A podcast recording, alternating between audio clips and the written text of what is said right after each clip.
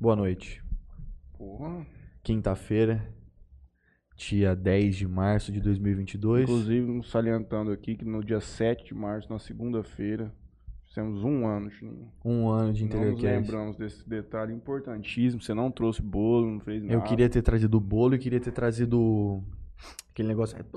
Explode, Eu sei, aquele confete. Só que depois minha mãe ia ficar puta porque ia sujar tudo aqui. A gente limpa a água. Ah, limpa. Você comprou o robô lá que eu te mandei pra, pra Valdirene? 10 mil lá da Samsung? O robô que limpa? Não, não Não. comprei. Não comprei. Bom, estamos começando aqui mais um Interiorcast. Hoje, episódio número 103. Estamos aqui na presença de André Gandolfo, músico, poeta, palestrante. que mais? Que Vixe, músico, poeta, palestrante. Ah, acho que é isso. quando a Hum, gente fez facu- quando a gente fez faculdade, você, Artista. tava, você fez jornal ou você fez PP? Foi assim, eu fiz publicidade. Quando eu terminei o ensino médio, eu, eu tinha certeza que eu ia fazer música, tipo, em Maringá ou em Londrina. Mas, depois que eu fiz algum, algumas pesquisas aí e tal, eu falei, não, deixa, eu vou, vou estudar música de outro jeito, eu quero fazer publicidade. E foi alguns anos depois de ter se formado, inclusive, não foi logo que eu terminei o terceiro, não. Aí eu fiz um ano e meio de publicidade, aí eu juntei uma preguiça com... Ah, aí parei, tranquei um ano e meio de curso, mas aí depois eu fiz letras, né? Aí eu concluí. Mas assim, eu fiz letras porque eu já estava trabalhando com as palestras já fazia vários anos.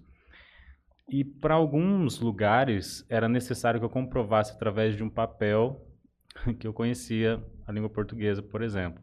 Então aí eu fiz letras e mas já tinha publicado os livros e e, e concluí acho que em 2017 letras Você Foi fez isso. letras aonde?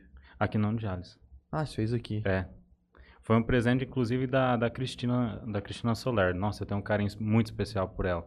Eu tinha lançado meu terceiro livro eh, no Teatro Municipal e ela foi no lançamento. E aí foi interessante, porque ela pegou e falou assim: ela chegou, trouxe o livro para autografar e falou assim: Você não terminou sua faculdade? Eu falei: Ah, não, eu não tava com muita vontade, assim. Ah, mas você não pode, você o jeito que você fala é tão, é, é tão didático e tal, tão pedagógico, tal, você tem que fazer alguma coisa na área da educação. Ela falou assim, eu vou te dar o curso de letras e não você mais sua amiga se você não fizer. Aí eu falei, ah, então tá bom. Aí eu Vou comecei, fazer. aí eu vou fazer, eu preciso fazer também. E aí eu comecei e terminei. Fiz curso de letras, gostei bastante de ter feito letras. Foi lá que eu conheci minha noiva, então assim, não poderia reclamar do curso de letras porque mudou minha vida realmente. A poesia realmente mudou minha vida em todos os sentidos. Todos os sentidos. A primeira conversa que eu tive com ela em sala de aula foi por causa de um poema que a professora perguntou para mim.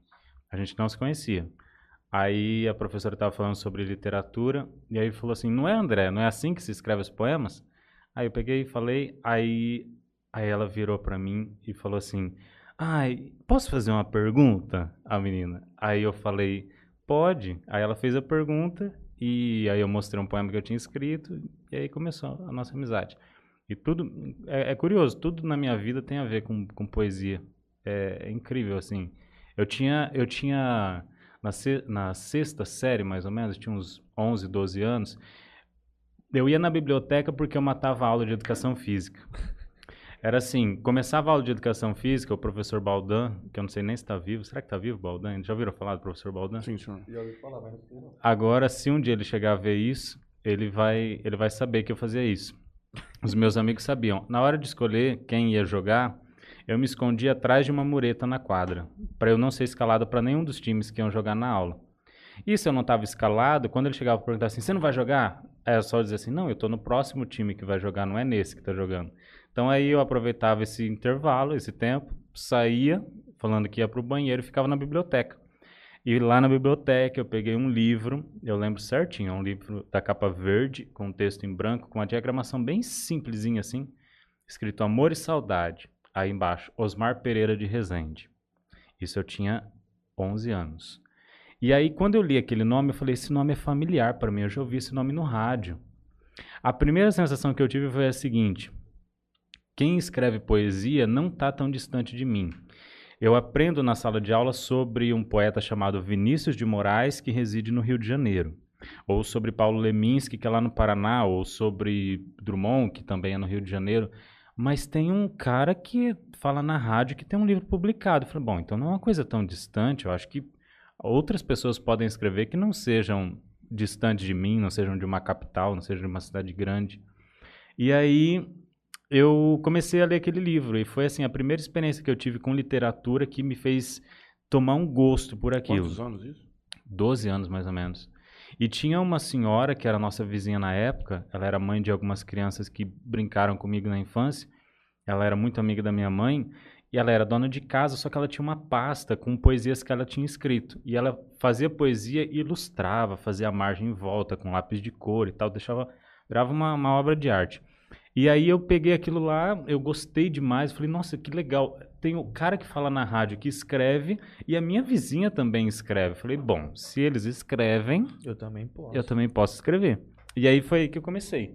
Eu lembro meu primeiro poema chamava Aurora, onde eu falava sobre o amanhecer. Hoje eu acho a palavra assim, eu não usaria em nenhum texto, mas acho essa palavra muito anacrônica. Eu acho que ela não, não, não cabe mais em poemas contemporâneos. Mas eu lembro certinho desse poema e foi o primeiro que eu escrevi, eu tenho ele guardado. E daí em diante eu comecei a escrever muita, mas muita coisa. Um dia eu estava na televisão, eu conto sempre essa história, eu estava na televisão assistindo um daqueles programas. Olha só, eu era um jovem que assistia Raul Gil. Eu assistia Raul Gil e assistia Rony Von também, que é um programa que tem na Gazeta, né? E aí lá no Raul Gil, naquela ocasião, uma coisa rara na, na televisão brasileira, ah, quem estava dando entrevista era o Ivan Lins, que é um grande compositor da música brasileira. Porque é difícil você encontrar esses grandes assim na, na mídia, né? E aí, na entrevista, no- na homenagem que fizeram para ele, a, a repórter falou assim: o compositor Ivan Lins já escreveu, eu não lembro, 400 canções, 500 canções e tudo mais. E aí eu achei aquilo tão interessante que falei, nossa, um dia eu quero ter 50, 60 anos igual esse cara, tá lá na televisão sendo homenageado e alguém falando que eu também escrevi 500 canções. Então eu comecei a escrever poesias com a intenção de transformá-las em canção. E tinha assim, e tenho lá em casa pilhas e pilhas de caderno guardadas até hoje. Desde o primeiro poema que eu escrevi, eram 90 poemas por caderno. E eu tenho uma pilha assim.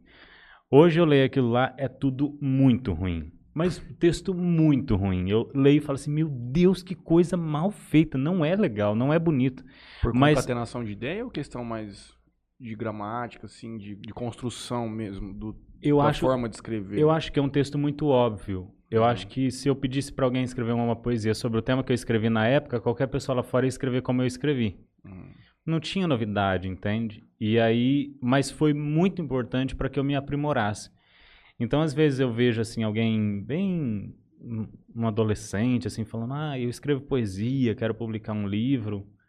Eu balanço a cabeça e falo: "Ah, interessante". Mas eu penso assim, eu eu burilei 900 textos para começar a escrever alguma coisa que eu que eu leio e falo: "Não, acho que isso é legal das pessoas lerem". E, e é uma burilação constante, mas eu guardo esses textos com muito carinho. Foi o começo da história e eu quero, assim, guardar para sempre essa, essa, esse começo que eu Quantos escrevi. anos você tem? Eu tenho 27. Você já chegou a pegar algumas petições suas quando você entrou na faculdade? Eu Petições? cansei de falar pra você que eu, eu era analfabeto até quarto ano da faculdade. É Verdade, cara. Cara, uma vez eu peguei um, um HD externo meu onde tinha algumas artes que eu tinha feito bem quando eu era adolescente. E eu olhava aquilo e falava, meu Deus. Não dá uma sensação céu, cara, estranha, né? É. Como assim eu fazia isso? Tipo, Mas é que natural. bizarro. Não é verdade? É exatamente a mesma coisa. Aquela sensação de falar assim, nossa, como é bom aos E na poucos época você, você falava assim, evoluir, né? Porra, Tá pique tá isso aqui. top isso É, aqui. exatamente, exatamente. É a perspectiva de, do que você. não, Você não tem nem acesso. Você não consegue nem compreender o que, que é de alto nível. E Sim. não adianta, nós já falamos aqui várias vezes. É, você só aprende fazer fazendo. Não tem outra forma de. de- é repetição, você vai entendendo como funciona. A gente vai falar bastante disso ainda. Porque é uma coisa completamente distante da maioria da galera. Na verdade, hoje, pelo menos na nossa realidade, se consome muito pouco esse conteúdo, pelo que eu vejo. Eu, particularmente, algumas coisas que eu, eu tenho um, não sei nem se é poema ou poesia, que chama Te Amo. É Neruda, não sei de quem que é, Fernan- Pablo Neruda. se Você não lembra algum pedacinho? É, ainda que dizer que não te amo, te amo, alguma coisa assim, lembra disso? Depois eu vou tentar encontrar aqui. Eu acho que é Fernando Pessoa. Fernando Pessoa ou Pablo Neruda, é um dos dois. Você tem isso, Matheus? Hã? Você tem? Esse poema? É. Ah, isso eu acho na internet que é tranquilo. É belíssimo. A hora é que você falou que tinha um poema, eu achei que era seu. Não, é, também dá pra que também achou? seu, é. Eu Falei, "Vai, você Pô, eu tem? não tenho contato, não tenho a menor ideia de como faz. O único, a única coisa que eu tenho, assim, que eu falo, pô, eu sei um pra pensar, assim, pra te falar, vai ser esse. Uhum. Então, você tem que mostrar pra gente mesmo o que, que foi que te fascinou nisso aí e como é que você começou a engatinhar e depois desses primeiros passos, onde você foi levando isso aí. Uhum. Faz o seu agradecimento aí junto dos patrocinadores pra gente entrar nessa Bom, rapidinho aqui, pessoal, só enquanto, é, antes da gente continuar o bate-papo aqui, só vou fazer uns agradecimentos aqui dos nossos patrocinadores. É rápido. Quero agradecer a GSX Clube Náutica, de Mateu Açaí, Solutions VoIP, empresa de telefonia VoIP, Melfinet Internet Fibra Ótica, a internet aqui do, do Interior Cash, a JR Telecom, soluções em rede e segurança, betcerto.net, casa de apostas, Play Arena Beach, é uma arena de, de esportes, vai ter vôlei de praia, beach tênis, futebol, vai ter aulas, espaço kids, é, campo sintético, enfim, bem legal. Jean Camarote Importados, se você está procurando aí um iPhone, Apple Watch, perfume, é, shorts, praia, enfim, o pessoal tem bastante coisa. E Califas Burger, nosso companheiro Gerard. Tudo bem, Juninho? Você, cara? Bom, é. Beleza. Gostaria de fazer meu agradecimento especial. Eu tô. Leve. Não, eu tô. Não tô descontraindo, sabe? Tô num dia mais sério, parece.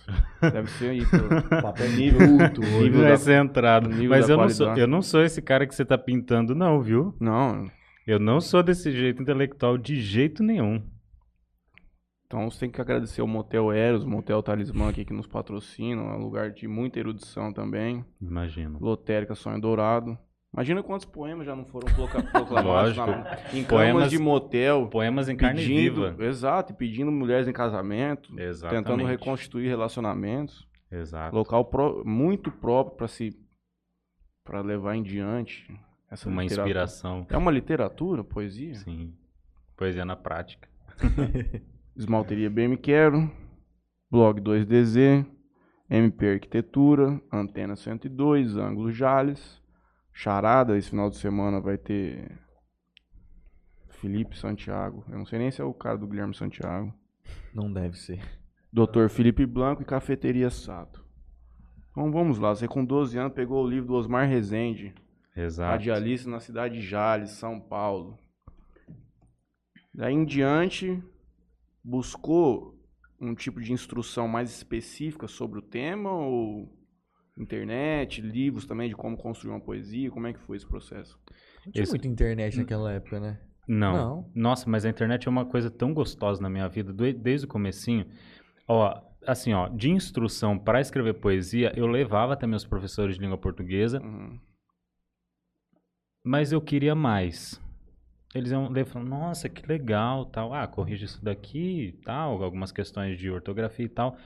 Mas eu queria uma crítica de poesia, sabe assim, daquela que eu que achar que meu texto era o pior texto do mundo e tivesse que começar do zero. Ele falava que tava bonitinho, eu não Uhum. queria que falasse que tava bonitinho. Eu cheguei a conhecer uma pessoa assim como eu queria depois que eu tinha lançado meu segundo livro. E o nome desse cara é Joaquim Monks, ele é lá do Rio Grande do Sul. Ele já esteve aqui em Jales, na Casa do Poeta. E ele é presidente assim das Casas do Poeta do Brasil e ele é um cara altamente crítico assim. Então ele era tudo que eu esperava, sabe? Uma criticidade muito grande nos textos. Nos meus professores eu tinha boa vontade deles e tal, mas não era o que eu precisava. O que eu queria não estava ali. Mas eles me deram uma bagagem legal. E, e que nem você falou da internet, era uma coisa que assim na época tinha pouquíssimo conteúdo na internet para ver. Eu falo- Orkut tinha um monte. eu fico falando de internet passada, eu lembro do som da internet de escada tentando conectar, aquele som bastante peculiar, tentando conectar. E um dia para assistir um vídeo, né, que você colocava para carregar de manhã para poder assistir o vídeo à noite. E era isso, eu acho que não tinha muito conteúdo não. Uma coisa que eu me arrependo até hoje, que eu era bem novinho e peguei um desses textos ruins e criei um blog na época. Na época que blog era, nossa, eu tenho um blog lá no Blogspot. E o problema é que eu perdi a senha e isso tá na internet. Eu não Até quero hoje? nunca. É, e uma foto minha de 13 anos Como de é? idade, Você com o cabelo pra trás. Não, graças. Não Ah, procura, não. por favor, viu? Já tô procurando. Nossa, e é muito, muito esquisito. O que, que você vai procurar? Vai procurar, tá por isso. Você não vai pôr na tela, não. Eu né? me chamo poesia.blogspot.com. Eu acho que esse é até mais atualizado, acho que não é esse, não. Bom, esse aqui é o último texto, foi publicado em 2015. Não, é mais antigo que isso. Que é a fotinha também, ó. É, deve estar bem pré-histórica. Como que são? Nossa. Essa daí até que vai. Deixa. Essa daí até que é bacana. Você- Mas. Você ainda coloca assim, boa noite. Meu Deus. Ah, não, é um. Ah, é um. Um convite? É uma entrevista que você deu aqui. Pra quem? Mas ah, esse blog não é meu. Isso aqui é você É um menino de dando a Curitiba. entrevista para um Não é blog meu. que chama eu, eu Me Chamo Poesia. Que eu roubei esse nome do cara pra fazer um livro meu com esse nome. Eu pedi, eu posso usar o nome do seu blog pra pôr no meu livro? Aí ele deixou e eu usei. Nunca paguei nenhum direito por isso. É, não tem aqui não. Graças a Deus. Por incrível que Falei, não procura não, senão você vai É, achar. tem- achei do Especiato aqui, 2012. Olha só, deve ser divulgação do lançamento do meu livro. Aliás, 2012 foi quando eu lancei meu primeiro livro. Quantos E anos? Eu tinha 17.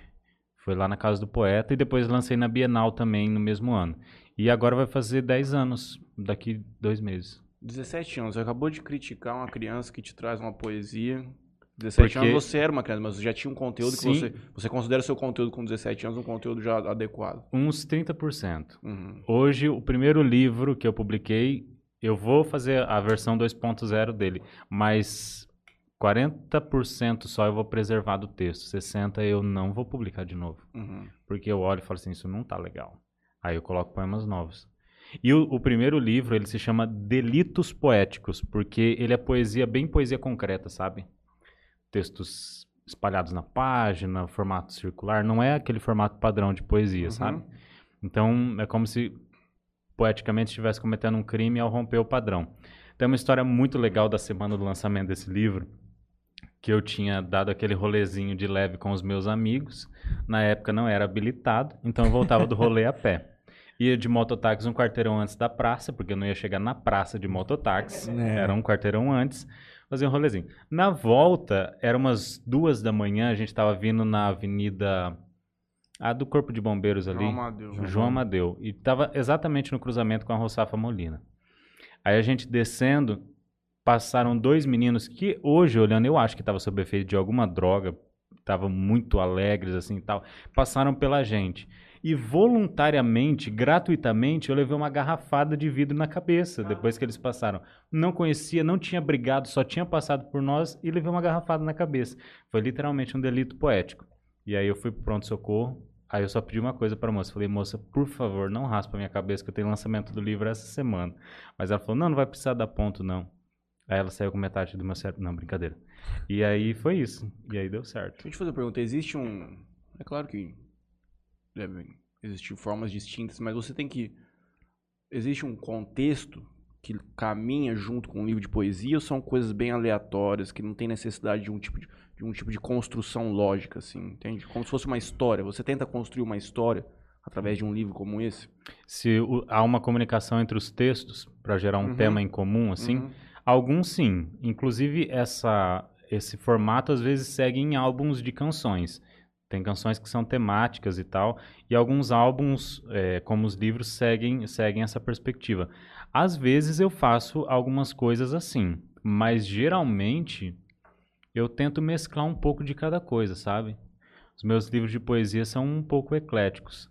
Tem poesia tem poesia bem curtinha, tem soneto, tem e os temas variam bastante. Eu gosto muito de variar os temas. Eu gosto bastante de variar as perspectivas, sabe? Quando, quando você tá nesse processo aí, né, de ah, vou vou lançar um novo livro. Uhum. Você tem na sua cabeça, ah, para esse novo livro eu preciso de 200 poemas. Senão não consigo lançar esse livro antes. Ah, eu preciso que tenha 300 páginas. Uhum. Ah, eu preciso é, sei lá, preciso custear isso através de algum patrocinador. Uhum. Como é que funciona esse pré-produção, né? Vamos Uhum. dizer assim. Eu faço. Essa, essa parte é legal da, da conversa, porque assim, eu faço todo o processo. Faz tudo. Tudo. Tudo, tudo, tudo. O financeiro, o contábil, o marketing, a diagramação, ah, enfim, tudo, todo o processo eu que faço. Agora tem algumas pessoas que me ajudam e tal, mas basicamente sou eu que faço. Então, assim, quando eu vou fazer um novo livro, eu penso também no custo que eu vou ter para produzir aquela obra.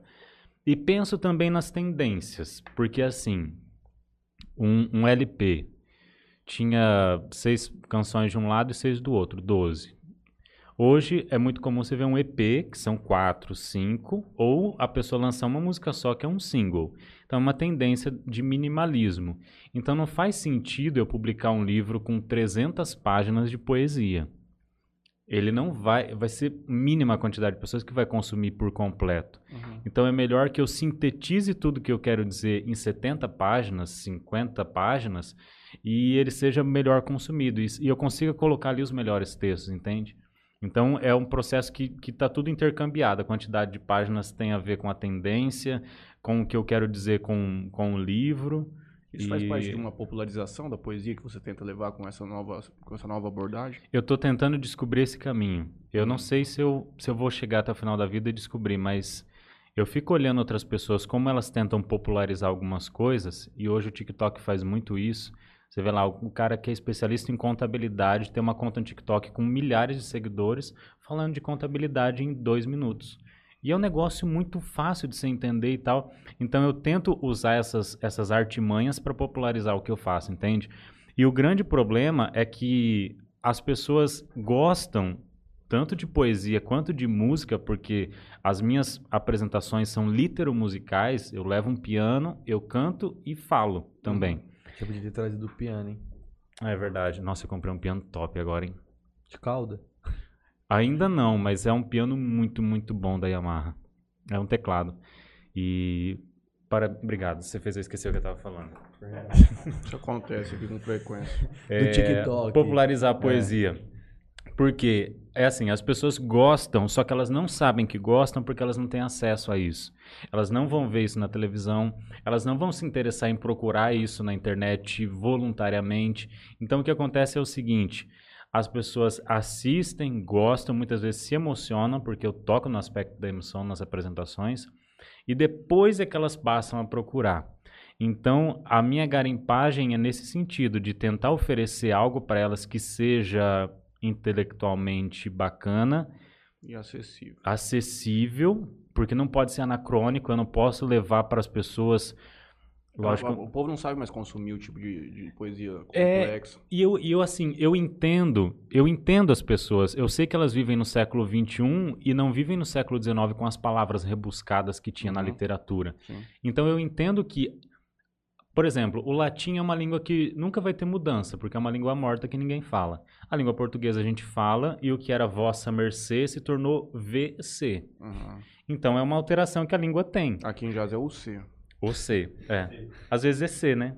Tem um poema no, no meu primeiro livro que fala isso, do Vossa Mercê até o VC.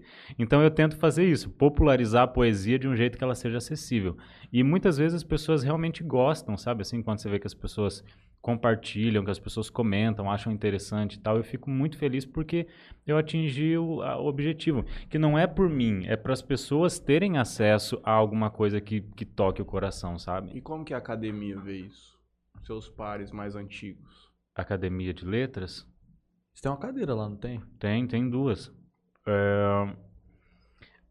eu Ó, tô pensando nessa vaidade deles, eles abrirem mão. É isso que eu tô pensando. e tem, viu? Eu acho que os caras não devem ver com bons olhos essa popularização, porque Alguns eles, não. eles dizem que isso não é a poesia. Vamos dizer que isso não Uhum. é a poesia. Isso acontece na, na maioria das Ah, em coisas. todos os né? meios, né? Uhum. É, os mais eruditos, eu tenho todo respeito por eles, acho que a gente tem muito a aprender com eles, mas eu acho que cada um deve ter o seu espaço e o seu jeito de enxergar a sua perspectiva poética.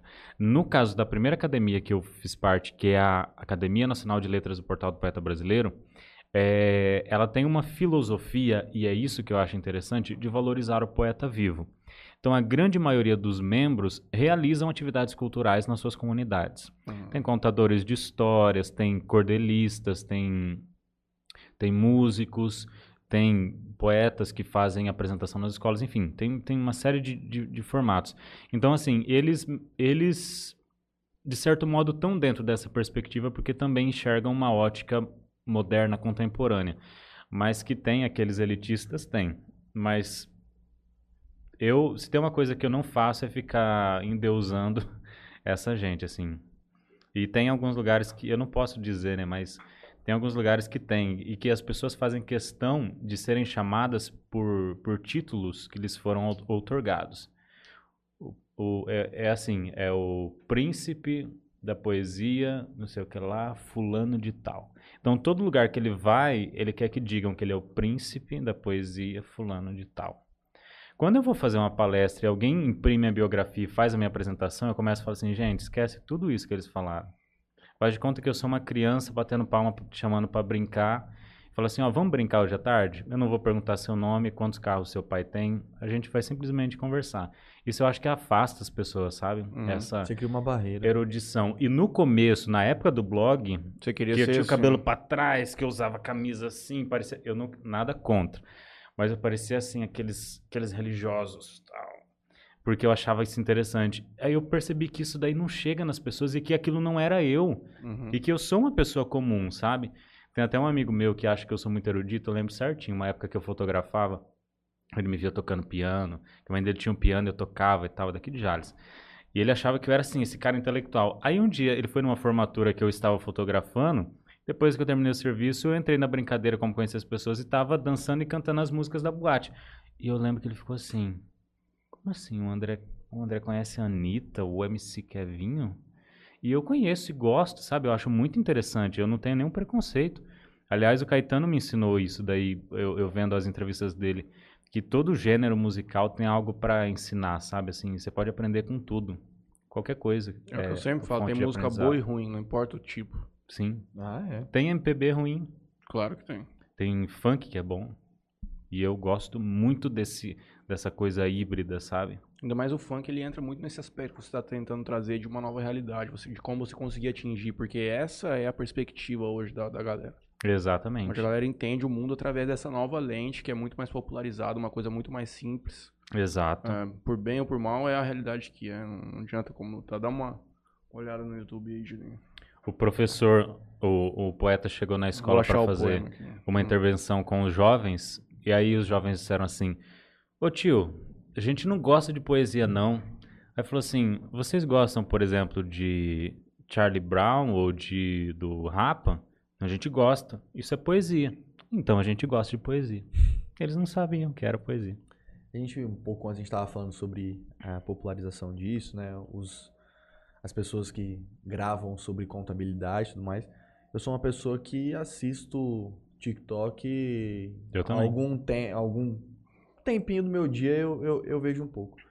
E o que tem de conteúdo curto de pessoas falando de um certo tema, não sei se você faz isso, mas você pegar uma palestra sua, pedir Uhum. pra alguém gravar ela por inteiro Sim. e picar ela em vários videozinhos de um minuto e pouco, dois minutos. Uhum. Colocar uma legenda ali que aplicativo do celular faz isso aí automaticamente Uhum. e você soltar isso. Porque ali você vai Popularizar. você vai, assim, atingindo mais, um pouco mais, outro pouco mais, vai começar dando uma viralizada Uhum. e vai. Quando você vê, você é um desses caras que Uhum. tem milhões de visualizações Uhum. em vídeos sobre poesias de dois minutinhos. De... Então, tipo assim, para muitas pessoas esse é o caminho. É, Tem tantas pessoas que falam coisas muito legais que eu vejo lá e que eu nunca ouvi falar na vida. Uhum. Eu não sigo aquela pessoa, mas recomendou lá. E Uhum. passou e eu assisti. Uhum. Então, assim, são pessoas que se eu, eu não ia buscar por elas. E se eu Uhum. fosse buscar um conteúdo delas na internet, talvez não aparecia aquela pessoa. Uhum. E sim uma outra pessoa de mais, vamos dizer assim, mais de gabarito. Uhum. Não que seja essa palavra, mas talvez Uhum. uma pessoa com um pouco mais de popularidade e tudo mais. Então é importante você pegar esse anonimato, você ir difundindo isso com o tempo, Uhum. para as pessoas ir te conhecendo e você passar seu, o, o teu conteúdo para muito mais Por que pessoas. você não começa a fazer um TikTok, Julinho? Te ajudo. Vai- Não vai fazer dancinha? Pode ser. Aí Eu filmo, você dança. Ó, é, Neruda Deus. mesmo. Já se deparou com isso aí? Te amo, te amo de uma maneira inexplicável. Te amo de uma forma inconfessável. Pesado esse aí. Manda pra Pri hoje, ela vai chorar. Vai lendo do YouTube aí. Bom, dá uma passadinha aqui no YouTube. A Karen Rodrigues é a sua Noiva. noiva, né? A mulher mais linda do mundo. Ela Parabéns, cara, por ser a mulher mais linda do mundo. Mandou, ela mandou um boa noite. Mônica Soares de Araújo Turaza. Manda boa noite. Estamos aqui aguardando o Negandor. Manda pra ela.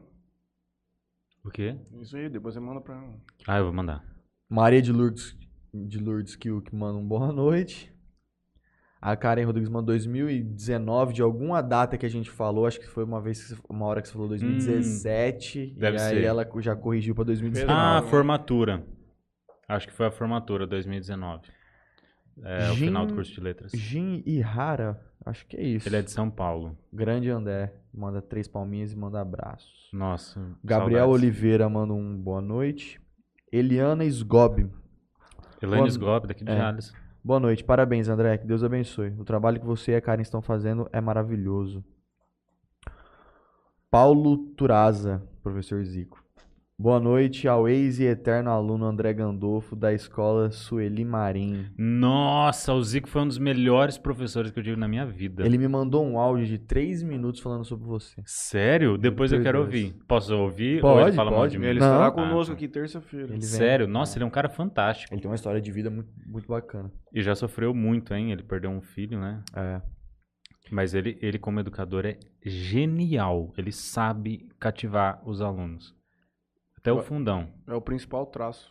É o principal. É aí que tá o segredo que eu tenho que descobrir. Que eu tô tentando descobrir. Ser difícil, acessível. cara. As Ah, pessoas são as pessoas não- acessíveis, tem- mas elas um- precisam ser É aí acessadas. que tá, tem um problema muito grande, o povo não lê mais. O povo não, É. não quer tanto essa. Você sabe, isso é um fato. É. É difícil você ver pessoas com, com essa vontade de, de, de ler e de escrever como você tem. Uhum. Não, aí é uma minoria outra- ainda, e aí diminui de uma maneira muito. Mas é, é uma garimpagem que eu considero sagrada porque o Gilberto Gil falou assim: o povo sabe do que precisa, que sabe que precisa comer, sabe que precisa se cuidar, mas também precisa do que não sabe. E alguém precisa falar para eles que eles precisam do que eles não sabem.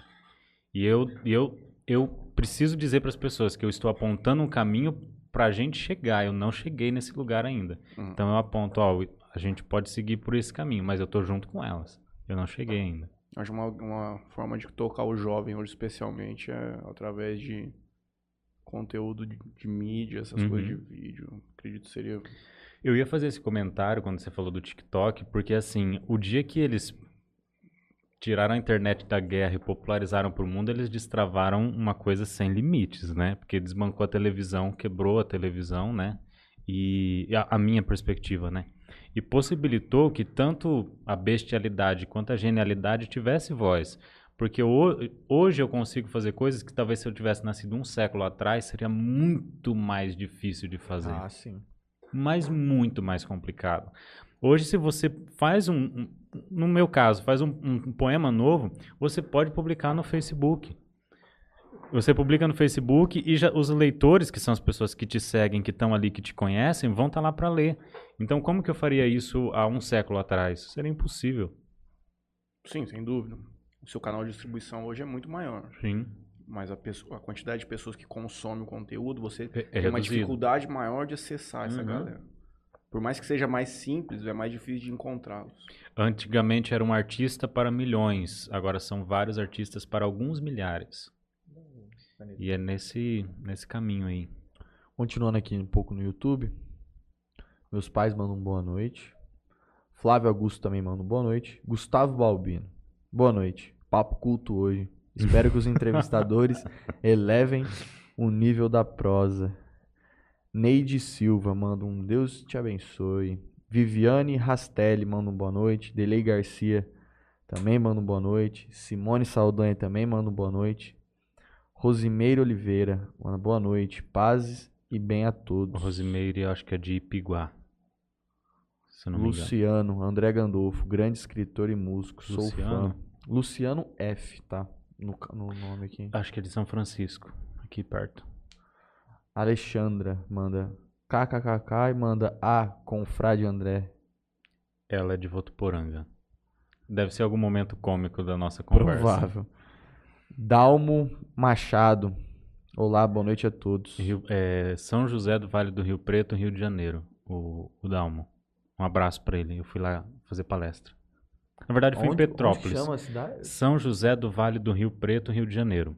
Eu fui fazer apresentação em Petrópolis, aí ele estava na minha apresentação. E aí ficou acertado que eu iria para a cidade dele fazer palestra, mas aí veio a pandemia. Mas aí ficou como um amigo. A gente, ó, falando isso, Down, por favor, me leve para o Rio de Janeiro, quero voltar para aí. Detecta vazamentos Jales. Boa noite, pessoal. Estou de volta no podcast. Oba. Esqueci o nome dele. No, nos programas passados, ele sempre mandava também coisas. Um salve, meu companheiro. Seja bem-vindo aí de volta. Karen Rodrigues manda um exatamente de alguma coisa que a gente tava eu acho falando. que é da data do, da faculdade. Cristóvão do Haiti manda boa noite a todos. Valdirene Andrade também manda um boa noite. E Marlon Luiz Garcia Livramento Amanhã estará aqui. manda também um boa noite. Isso é- você falando do- das palestras, como é que você consegue palestras assim tão longe? Você vai atrás, o pessoal vem atrás de você? Como é que é esse meio assim? Tô tentando lembrar a raiz. A raiz é assim, ó. 2013, um, um amigo de, de São José do Rio Preto, formado em pedagogia, trabalha com educação, com crianças e tal, em alguns projetos lá. Eu já tocava, mas nunca tinha feito uma apresentação pública tocando e fazia récitas de poesia em apresentações de escola e quando os diretores me obrigavam a fazer na diretoria de ensino, mas eu agradeço porque eu aprendi muito, então as diretoras lá da escola, muito obrigado. Aí foi o seguinte, esse amigo chamado Walter, ele me convidou para fazer uma, uma apresentação litero-musical para as crianças e adolescentes que faziam um projeto de música. Era um sábado à tarde, inclusive. E aí eu fiz a minha primeira palestra musical lá. E eu conto sempre sobre essa palestra e escrevi uma crônica sobre esse dia, porque eu nunca poderia esquecer esse dia, porque foi um grande, mas um grande fracasso. Vocês não têm ideia. Ainda bem que ninguém filmou isso, porque eu era muito desafinado para cantar. Eu tinha um pouquinho de técnica no piano, mas eu era muito desafinado. E aí o tempo foi passando, essas apresentações foram se desenvolvendo conforme foram acontecendo. Então, assim, alguns. Acho que o público que eu tive no começo foi ideal porque era assim, era nas escolas, para os alunos, então eu fui aprimorando e tal. Mas as coisas se desencadearam de um jeito assim que eu digo que foi surpreendente, sabe? Eu fazia algumas palestras esporádicas, mas eu me lembro que no meio do ano de 2015, não sei o que aconteceu, que desse dia em diante, desse meio do ano de 2015 em diante, eu tinha uma média de 10 palestras por mês para fazer. Chegando, tipo assim, a 142 no ano feitas. São Paulo, estado de São Paulo, Rio de Janeiro, Mato Grosso, Mato Grosso do Sul, Minas, Rio Grande do Sul e Paraná. Foram sete estados que eu já fui. Tem alguns outros que a pandemia complicou, que eu ia para o Espírito Santo também, mas não deu certo ainda, porque veio a pandemia. E talvez alguns estados, tipo Pará, Rio Grande do Norte. Mas as coisas se popularizaram e parece assim que eu, que eu soltei ao vento um monte de sementes e aí elas saíram semeando, sabe? Aí as pessoas entravam em contato e, e aí eu comecei a atuar num segmento, por exemplo, educação. Então eu fazia um evento na educação, aí lá nesse evento da educação, Tinha uma pessoa. uma coordenadora do outro município. E aí isso foi assim capilarizando de um jeito surpreendente, sabe? Em vários setores de, de colégios, de, de prefeituras, enfim, de, de vários lugares. É, eu, eu, e, e eu sei exatamente cada pessoa que me ajudou em cada um desses pontos. Se hoje, por exemplo, eu fiz uma apresentação mês passado em Nova Alvorada do Sul, no Mato Grosso do Sul. Tem que falar Mato Grosso Sul, que o povo lá de, de lá não gosta, que fala só Mato Grosso. Eu fiz Nova Alvorada do Sul. Eu sei exatamente a raiz desse contato que me levou até lá em 2016. Então foi assim, um coordenador me levou para o Colégio Objetivo em Santa Fé. Dessa palestra saiu diversas palestras para a administração municipal da época, setor social, saúde, educação.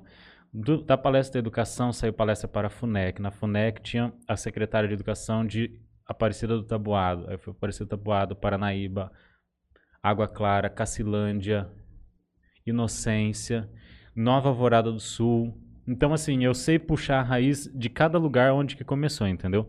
E se tem uma coisa que eu amo é fazer essas palestras. Para mim é uma terapia, sabe? Eu me sinto muito à vontade falando com as pessoas. E elas são assim, ó. Quais são os principais temas aí? É, essa parte que eu ia falar agora. A, a minha palestra, ela é focada na emoção. Eu, eu levo as pessoas para uma direção que elas não esperam que elas serão levadas. Ou seja, assim como você precisa se alimentar e fazer atividade física para ter saúde no seu corpo, se você não alimenta seu coração com poesia, com esperança, com lágrimas de felicidade, com uma poesia, você adoece e você se torna uma pessoa ranzinza e chata. Então, eu caminho nessa direção. Os princípios que regem a minha palestra nas, nasceram da Carta da Terra de uma Convenção das Nações Unidas em 1992. Na Carta da Terra está escrito no item 17, se eu não me engano. Odeio esse número. No item 17 está escrito assim: Também. promoção promoção e difusão de uma cultura de não violência e, e paz. Então eu foco na cultura de paz, o que eu vou fazer. Eu falo sobre convivência humana, sociabilidade, educação para os sentimentos e sempre usando a música. E a música casa de um jeito tão perfeito com o que eu estou falando. Tem histórias emocionantes que eu conto, às vezes histórias reais, sabe? É, de superação, que eu vejo as pessoas se emocionando. E eu termino a história, e isso eu descobri com o tempo também. Não foi ninguém que me ensinou, foi o tempo que me ensinou a fazer isso. Eu termino a história, e quando você termina uma história que é muito emocionante, se você contou ela corretamente, você não precisa explicar. Sim. Poesia perfeita você não explica, você simplesmente entrega a obra de arte, igual você olhar uma, uma capa, uma, uma arte que você faz. Você não explica uma obra de arquitetura, você deixa que a pessoa se encante e tem aqueles instantes para degustar aquilo que ela está tá porque é a consumindo. percepção individual de cada um. É, e cada um vai sentir de um jeito diferente. Terminei aquela história de emoção, eu toco a introdução e canto Tente Outra Vez do Raul Seixas. Então, quando eu canto aquela música, piano e voz, num ambiente sereno e tal, as pessoas atentas a mim, aquilo se derrama entre as pessoas, sabe? E eu não preciso explicar nada, sabe? A canção fala por si só, a história fala por si só. Uhum. E eu consigo conquistar muitos corações com isso. E isso me deixa muito, muito feliz. É, é esse o propósito. É fazer com que outros corações percebam que o amor é, é, é universal. Eu sinto saudade e é o mesmo sentimento que você sente. Uhum. Então nós somos humanos por isso, independente de qualquer coisa. E é isso que eu falo muito. E eu acredito piamente nessas coisas.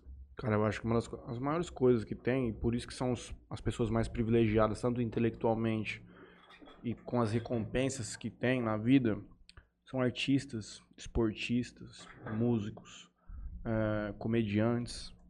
Porque através da arte ou através do ofício deles ali, individualmente cada um, eles conseguem, isso que você está dizendo, eles conseguem produzir um sentimento dentro da outra pessoa. Isso não tem dinheiro que paga. Na verdade é o contrário, o cara tá pagando pra ali ver uma atuação que vai naquele momento o transformar, o fazer transcender daquilo ali pra viver uma outra coisa. É muito grande isso. O presidente da, Ucrânia, da Ucrânia, ele era comediante, não era? Ator e comediante. Ele era comediante. É. E a série que ele fazia, ele ia virar o presidente da Ucrânia. Eu, eu vi na, na internet uma cena dele num- Bizarro, né? num desses, É. dessa série que ele tá Parece com uma arma no, no congresso, ele atirando pra um monte de lado. Meio Tá cara. Você falou, você falou sobre isso, sobre as obras de arte tocarem. Tem uma frase de um arquiteto que diz assim: Deus está nos detalhes. E eu interpreto isso numa perspectiva que não tem nada a ver com religião. A minha interpretação é: a grandeza está na simplicidade. E o Manuel de Barros foi um poeta que fez isso sabiamente, sabe? Se eu fosse, se, dá- se desse para resumir a, a obra do Manuel de Barros com algumas frases seria: olhe para a natureza, olhe para o orvalho da manhã, olhe para os vagalumes, olhe para as formigas. A, a simplicidade do, do, do, do que é mais simples, sabe? E nesse mundo tão caótico, nesse mundo doente, as pessoas infeli- infelizmente saem padronizadas assim do mundo, sabe? Hum. todas com a mesma perspectiva, todas entendem o mundo do mesmo jeito, porque se todo mundo pensa igual, ninguém está pensando. Todo mundo pensa igual, todo mundo acha a mesma coisa. E não, e não se detém a uma coisa mais profunda na existência que, que eu acho que pouca gente vai, vai conseguir acessar, que é a grandeza que tem nessas nos, nos segredos da vida, sabe? E o que eu mais tento é estar destoado do mundo doente. Então, assim, as pessoas vão achar estranho que eu ande no meio-fio da calçada tentando me equilibrar. Mas eu vou andar no meio-fio porque eu gosto de andar no meio-fio. Para as pessoas eu vou parecer criança, mas eu gosto de andar no meio-fio, eu vou fazer isso. Uhum. Eu gosto de cantarolar pela casa. Alguns vão achar estranho, mas é, é- é a minha profundidade aquilo, sabe? O desprendimento de, de julgamentos que a gente vive na nossa, nossa sociedade hoje ela é muito supérflua. Uhum. Isso, como você disse, é porque as narrativas são controladas já há muito tempo. Ah, tem mudado nos últimos 10 anos, porque com acesso à internet a coisa começou Uhum. a ter um tipo de conteúdo criado individualmente de uma maneira independente. Uhum. Mas pra mim já parte daquela premissa que a galera não quer ler mais. Então, a única forma que eu vejo hoje de você conseguir construir um raciocínio dualista, de você entender os dois lados da coisa, é através de programas como esse do nosso formato. Onde a gente pode sentar aqui Uma por, mídia por- livre, né? por horas e discutir um assunto de uma maneira profunda. Uhum. Tanto que isso tem acontecido, não? É, as pessoas que estão sendo mostradas ao Brasil hoje, especialmente nesses podcasts grandes, Uhum. eram pessoas que antigamente, há cinco anos atrás, não tinham um canal para acessar milhões de pessoas como eles têm hoje. Uhum. Olha o tanto de conteúdo que a gente está conseguindo trazer. Mas aí volta. Ainda assim, é uma mídia consumida através de vídeo e áudio. Uhum. Um vídeo e áudio, cara, é, ele é muito mais simples de compreensão hoje pra galera, Uhum. Porque se perdeu o costume da leitura. Uhum. Mas ainda eu te digo que eu acho que você consegue entregar as duas coisas. Eu acho que atra- através do vídeo e do áudio, eu acho que você consegue entregar até um pouco mais de profundidade na compreensão Você da coisa. consegue, você consegue transmitir essa coisa que você Só que- fala da emoção Uhum. muito mais fácil Uhum. do que com a escrita. Só que também, ao, ao mesmo lado, você perde um pouco daquilo que a gente estava falando, que é essa questão da percepção de você ler um texto dele e eu entender que ele queria dizer A. Você lê e entende que ele queria dizer B, entende? Você vai diminuindo essa capacidade imaginativa, essa capacidade de formar uma crítica através da sua própria percepção. E aí você fica simplesmente alimentado de um lado ou de outro. Ah, eu vejo que no- no- nesse, nesse aspecto, acho que seria interessante os dois lados para Uhum. você atingir tanto aquela pessoa que quer ler, Uhum. porque quem quer ler, ele vai ler, ele Sim. não vai assistir. E você pode tentar trazer o cara que não quer ler para ler através do Sim, vídeo, Sim. entendeu? Gostaria que o Gustavo Balbino estivesse aqui depois desse meu momento de erudição aqui também. Desse, construir um, um raciocínio que o filho da puta vai estar Ó, ouvindo. É, vocês falaram isso e eu caí por acaso aqui num poema que está no livro novo, que eu uso a- o recurso da linguagem tecnológica contemporânea para escrever poesia. Posso ler para vocês? Por favor. O título do poema é On, de Uhum. online, né? O poeta está on, ávida inspiração. Dedos correm para dar conta. Agilidade e inspiração é tanta, polegares se esmeram para, para não recorrer ao corretor. Delinquente o autor. Turbilhão, conexão fluente. Água corrente, enxurrada. A tela ficou marcada. Poesia transcende. Eu preciso ler. Cê- Pra ter uma compreensão. tipo- Você, você é o cara que da leitura, né? Você seria esse cara. Não, eu, eu, consigo, eu consigo entender melhor, compreender o- lendo isso aqui. Eu vou ter, voltar, eu vou ver de novo. Eu acho que como você prefere consumir poesia, ouvindo ou lendo? Depende de quem vai estar. se for ouvindo, depende de quem, de quem vai estar dizendo. Uhum. Se for ouvindo, eu quero ouvir a Maria Bethânia. Eu quero ouvir o próprio autor lendo. Eu quero ouvir o Paulo Altran lendo. Agora, do contrário, eu prefiro ler. Porque poesia também é interpretação. Aqui a gente tem dois perfis distintos. O Matheus que gosta de ler e eu preferia Assistir. assistir.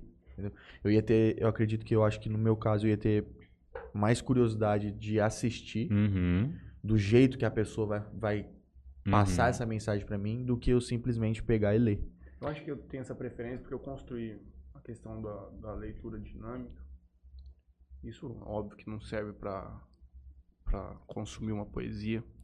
Mas, por exemplo, eu prefiro muito ler uma notícia do que ouvir essa notícia em dois minutos de vídeo, entendeu? Eu pego ali uma matéria no jornal, já vi.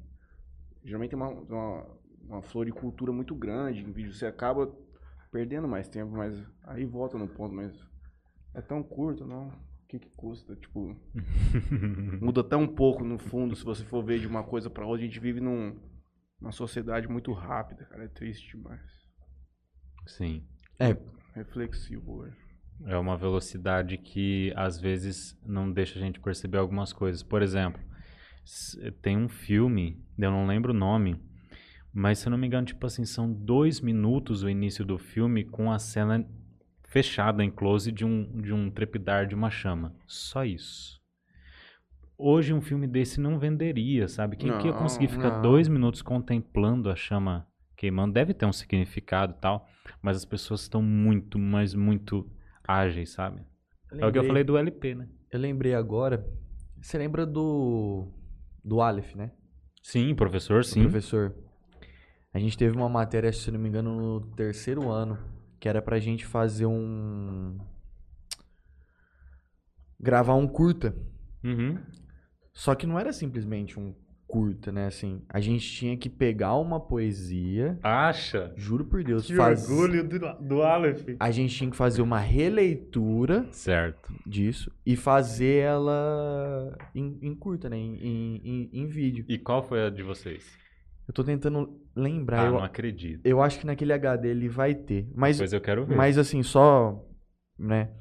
Mas era, era uma história de um, de um velhinho é, que tinha perdido a esposa e ele vivia, tipo, numa solidão, Uhum. né? Os dias dele era, tipo, solidão e até que no final ele lê uma carta lá e, tipo, ele se mata. Tipo, essa era Uhum. era, era a pegada do vídeo. E a gente pegou um senhor lá em Votuporanga pra gravar isso. Era um senhor Nossa. que fumava. Então, tipo assim, então, só pra. Você vê as imagens, tipo, era bem esse negócio que você falou. Uhum. Tipo, é o comecinho com 30 segundos, um bule de café só com a fumacinha. Uhum. Era 30 Muito segundos ali dele fumando um cigarro, mas num close bem bem Sim. próximo dele, pra pegar a expressão dele, aquela cara de tristeza dele. Uhum. Então, tipo, foi bem legal e pegou bem esse negócio que você falou. Os dois minutos da chama, lá era, o vídeo era preto e branco, Uhum. bem pra trazer aquela Sim, aquela tristeza, né, vamos dizer assim. sim. Eu- agora que não me lembro qual que era o Ah, depois eu quero ver esse Cara, vídeo. há Pois 10 é. anos atrás a gente sentava, ia na casa dos amiguinhos ver filme. Eu assistia duas horas de um filme sentadinho, sem dar um pio. Hoje, Hum. muitas vezes, às vezes, tô vendo um filme, não tô gostando muito. pega o celular. Ah, vai, eu tô vendo uma série. Aí eu sei que essa parte aqui é filler, que, tipo, Hum. não representa nada pra história principal. Sem contar que hoje tem um recurso de passar pra frente, né? Você assiste série, mas, tipo, se tivesse 1.5, se assiste 1.2 ali, você assistiria? Cara, eu tenho, tô com um sério problema. Se eu tiver com um controle na minha mão, fudeu. É o que falou. Ah, essas conversinhas paralelas assim. Toma. Eu fazia isso com La Casa de Papel. Eu passava pra frente. Ah, pela pô. As casa de papel cenas você não tem muito- nem que ver, né? Pra começar a conversa. Tão ruim que é. Não, pelo amor de Ô, Deus. Você como um poeta acha que aquilo é Meu uma coisa Deus, original. eu sou é apaixonado pelo professor. Olha meu óculos, cara. Você não fica assim? É, eu tô tentando aprender o jeito que ele faz. Ele faz com os dois dedos. É. Acabou Ah, aquilo pô, lá? Vai sair acabou, a última, não? não? Já acabou. Já acabou. Acabou tudo. Acabou. Acabou. Agora ficou Pô, apenas o ele legado. morreu? Não. Não. Os caras É, Saiu fazem- por Posso- cima da carne Não, seca. não vou dar spoiler aqui, né? Os caras fizeram a, sé- a- a- a série em uma temporada, a Netflix conseguiu transformar ela em duas. E não contente, falou, não, vamos contratar os caras, porque os caras vão fazer mais temporada. E eu vi que parece que estão fazendo uma com a mesma temática também. De assalto, de não sei o que, a banco. É, Mas o da problema é quando começam a copiar a mesma fórmula e fica chato. Eu não gosto. É que eu não gosto de. é, eu, eu assisti La Casa de Papel, minha ex-namorada tava vendo, não sei, eu lembro quem que era. E eu não gosto de série onde eu são coisas assim muito clichêsadas, assim, sabe? Que você sabe o trem que vai acontecer e tal. É uma coisa que eu não, eu não tenho muito gosto por essas coisas. Uhum. Ah, eu achava bem, inteli bem Ela- inteligente. eu também, sacadas, eu também. assim. as- Ela é muito inteligente, Só- as coisas que ela fala, Porra, que ela faz. Só que ao mesmo tempo, cara, é formulinha também. Ela não foi a primeira, tipo, nesse aspecto, assim. Uhum. Ah, tem outras. né? Ela é importante, especialmente se você for ver culturalmente o que, que significa La Casa de Papel, foi ela ter levado uma série em língua espanhola com alcance mundial. Uhum. Não Isso era é uma- americana, né? É. Ah, Quando a gente consegue um destaque desse, como o filme é. Aquele filme, o único filme que ganhou o Oscar, fora do que é.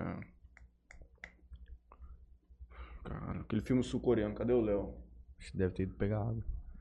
Eu esqueci agora.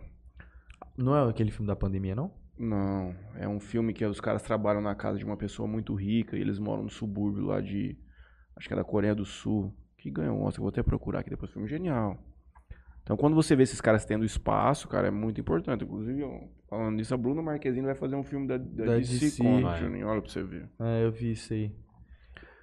O, é, o Alex. Acho que é Alex Pina, que é Uhum. o cara. Ele fez outras séries já. Vis-a-vis. Vis-a-vis eu assisti, muito legal também. Mas já é uma parada- não é? O cara lá que eu vi a Não. matéria lá. Acho que não. É o cara que fez Cobra Kai que vai ser o protagonista com ela. Ah, não, você tá falando do ator, você tá falando do, do, do diretor. Ah. Vis-a-vis eu assisti, é, é- foi ele É, que mas é um, é um. Predominantemente é, são personagens latinos que fazem essas paradas, né? Da hora. É, o Vis-a-vis é, é full Uhum. espanhol. Eu comecei a rever ontem uma série. Mas Vis-a-vis é bem parecido com... Não é tão engraçado como Orange the New Black. Que é uma Hum. prisão feminina. Também não? Sem tempo, irmão, pra Sem essas tempo. coisas. Não vejo nem Muito, é. você gosta de uma Olha coisa olha o mais que, que eu comecei a rever ontem. Cosmos, uma Odisseia no Espaço. Nossa, Cosmos é, Neil é Tyson, uma a primeira. A segunda. série. A eu- original. É, não, Com mas não Carl do Seigan. Sagan. Não, não, não. Não. A do Seigan pode ser. Nunca vi. Lógico, ela tá desatualizada. Claro, a, claro, ciência claro. evoluiu. Mas aquilo ali pra mim é uma obra de arte. Você já viu a- do, do Tyson? Eu de assisti uns 2014? pedaços. É obra de arte também. É brilhante. Eu, come, eu fui, comecei, tô, terminei o primeiro episódio, que tá me dando muito sono. Mas é muito Mas é uma obra boa, de cara. arte. Puta que pariu. André, livros, livros em geral. Uhum. Você lê bastante? Nossa, cara, eu, eu tento arrumar tempo pra ler. Eu gosto de ler, mas eu tenho, tenho que encontrar um tempo pra dedicar pra leitura. Eu gosto de ler é, literatura brasileira, Parasita o filme. Parasita. predominantemente literatura brasileira, Obrigado, professor Marcondes. mas assim... Ah, o Marcondes tá assistindo? Tá. Manda um abraço, Marcondes. Ele mandou aqui um boa Manda. noite, André. Muito sucesso. Um Boa amigo noite, muito professor. querido. Ah, eu gosto muito de. Bom, eu leio poesia, mas eu leio outras coisas também. Eu leio romance, mas assim, romance de literatura brasileira, tipo os, os mestres, assim. Jorge Amado. Machado de Assis, essa galera. Porque assim, eu preciso beber da fonte mais alta para eu conseguir fazer 0,001. Isso tecnicamente dizendo, mas vai pouco contra ao que você. O que a gente tá falando aqui, que é a questão de ter essa proximidade mais com a galera jovem. Mas talvez essa cultura jovem você já consegue ver do cotidiano si. Você não tem necessidade de fazer uma leitura tão jovem assim. O que eu faço é assim, eu não consigo aprender nada novo, ou tenho pouca coisa para aprender de novo com os autores contemporâneos. Porque para mim é a mesma coisa da música. Se eu quiser fazer uma canção muito boa, eu vou ouvir o Chico Buarque, não vou ouvir o Thiago York. Embora eu goste dos dois. Mas se eu for precisar penetrar em canção profundamente, assim, beber da fonte do máximo, eu vou ouvir o Chico. De literatura, eu tento consumir o melhor e condensar de uma... ma- Eu sou- passo a ser um condensador da, da arte. Mas, mas sei lá, eu, eu acho difícil achar um, um contemporâneo que tenha um conteúdo... Que me ensine alguma coisa, sabe? Não existe mais leitura. Ah, É, da minha parte... Da minha Hum. parte tem. Não, eu, eu tô dizendo isso, tô fazendo uma, tipo, uma crítica Uhum. geral, não tô dizendo que é uma coisa ruim, nada. É um, é um fato que a gente constata, pelo menos. É porque a gente vive em bolhas, não? Uhum. É, na minha bolha. só tem beat tênis. Não, não digo nem que só tem beat tênis, não tem leitor, cara. Eu não conheço ninguém. Tipo. Que leu o ano passado um livro? Tem alguém? Entendeu? Na sua, você deve ter dificuldade para encontrar pessoas que não que não lê. Não, mas tem bastante gente que não lê no círculo de convivência. Tem bastante gente que não lê. Cara, pra Mas é eu uma coisa ler, muito assim, tem que fantástica. ser uma coisa muito mais, tipo assim, muito do meu interesse mesmo. Você, você vai gostar de ler romance policial. Você vai gostar de ler um Código da Vinci. É. Porque é um livro que você lê uma página e você você quer quer saber o continuar. que que vai acontecer na outra, Pode tá ligado? Você mata um livro de 300 páginas em dois dias.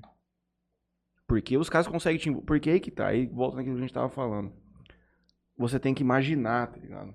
Você tem que usar da tua cabecinha pra tentar visualizar aquilo que tá acontecendo. É muito da hora. Eu já li bastante romance, assim, policial. Eu acho muito da hora. Os caras são muito foda pra escrever isso. Porque, tipo, o nível de complexidade de um livro, ele é muito maior do que um filme. Nível de detalhamento Ah, dos é. personagens, cenário e tudo mais, que ativa essa sua imaginação, é muito brabo. Muito brabo. Você tava falando de Thiago York e tal. Você tem Spotify? Uhum. Falando nisso, minhas músicas vão estar no Spotify dentro de um mês, hein? É mesmo? Sim. Tô Boa. produzindo já, primeiro EP. É... O que, que, que a gente encontraria na sua biblioteca hoje do Spotify? Majoritariamente funk e MPB. Você é o cara do funk. Eu adoro funk. Juro por Deus. Assim, tem algumas letras que eu. Lógico, tem umas coisas que é muito mal escrito. Não falo nem pela questão da pornografia. Mas eu acho que a letra é muito ruim. Mas a sonoridade da música é muito vivaz. É uma coisa assim muito louca. Sabe, tem, tem uns assim que eu escuto que são muito bem feitos, muito bem construídos. Sim. E eu escuto às vezes mais por causa da construção musical do que por causa da letra. Mas eu gosto demais do funk. Nossa, pensa no cara que gosta, sou eu. É igual ouvir hip hop americano. A maioria das vezes não sabe nem o que o cara tá, que tá falando. Só falando. que é Mas tão- gosto da batida. A sonoridade é tão É. boa, cara, que você fala, pô, essa música é muito louca. Uhum. Os caras tá te xingando, xingando a tua mãe ali, você nem sabe o que tá acontecendo, mas, pô, filma, é musicaça. Deixa eu passar Deixa eu, aqui. né? vou, deixa eu só fazer uma pergunta. Como é o seu processo de construção pra escrever? De poesia ou de Poesia. música? Qualquer coisa que eu escreva, ela tem que passar pelo crivo do meu sentimento. Pode ser por encomenda, Uhum. alguém pediu algum texto.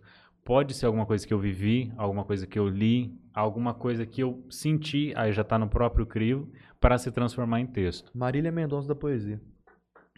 Nossa saberia senhora. dizer, porra. Meu Deus. Isso Que- era, isso era um elogio? É, ué. Marília Mendonça. Você Não, não, assim, como você uma me boa elogiou. compositora?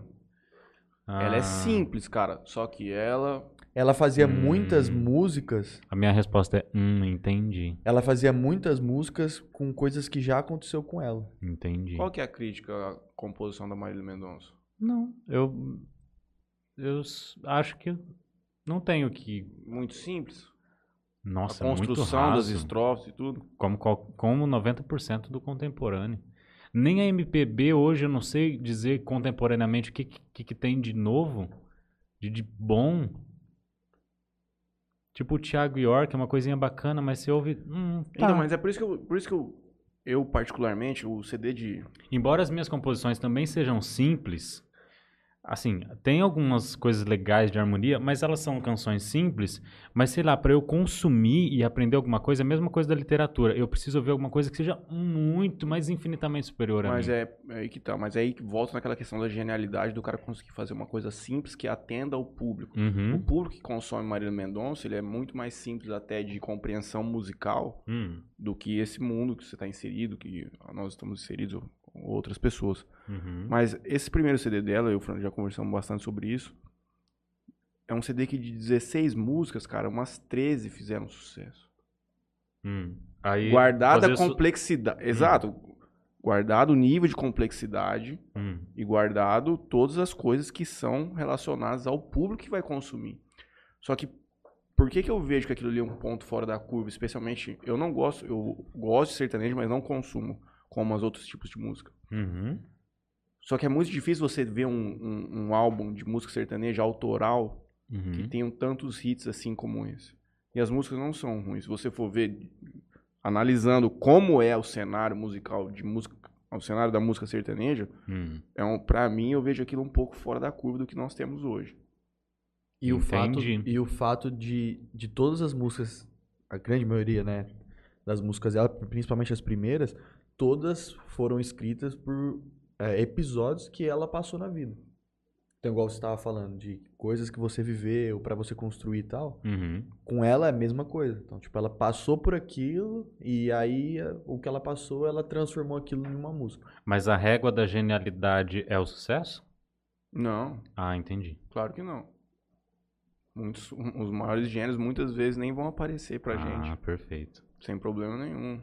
Na verdade, pra mim, os maiores gênios da música é, é quanto maior for a composição instrumental pra mim, quanto maior for a harmonia. Por isso que eu não é o que eu mais ouço hoje também, mas eu conheci há dois anos, que foi um rock dos anos 70, tá no final dos anos 60, que pra mim aquilo ali é o ápice da música. Muita gente vai falar que é música clássica, só que pra mim aquilo, a construção de letras e os arranjos musicais, a complexidade, pra mim aquilo ali é a genialidade da música. Uhum.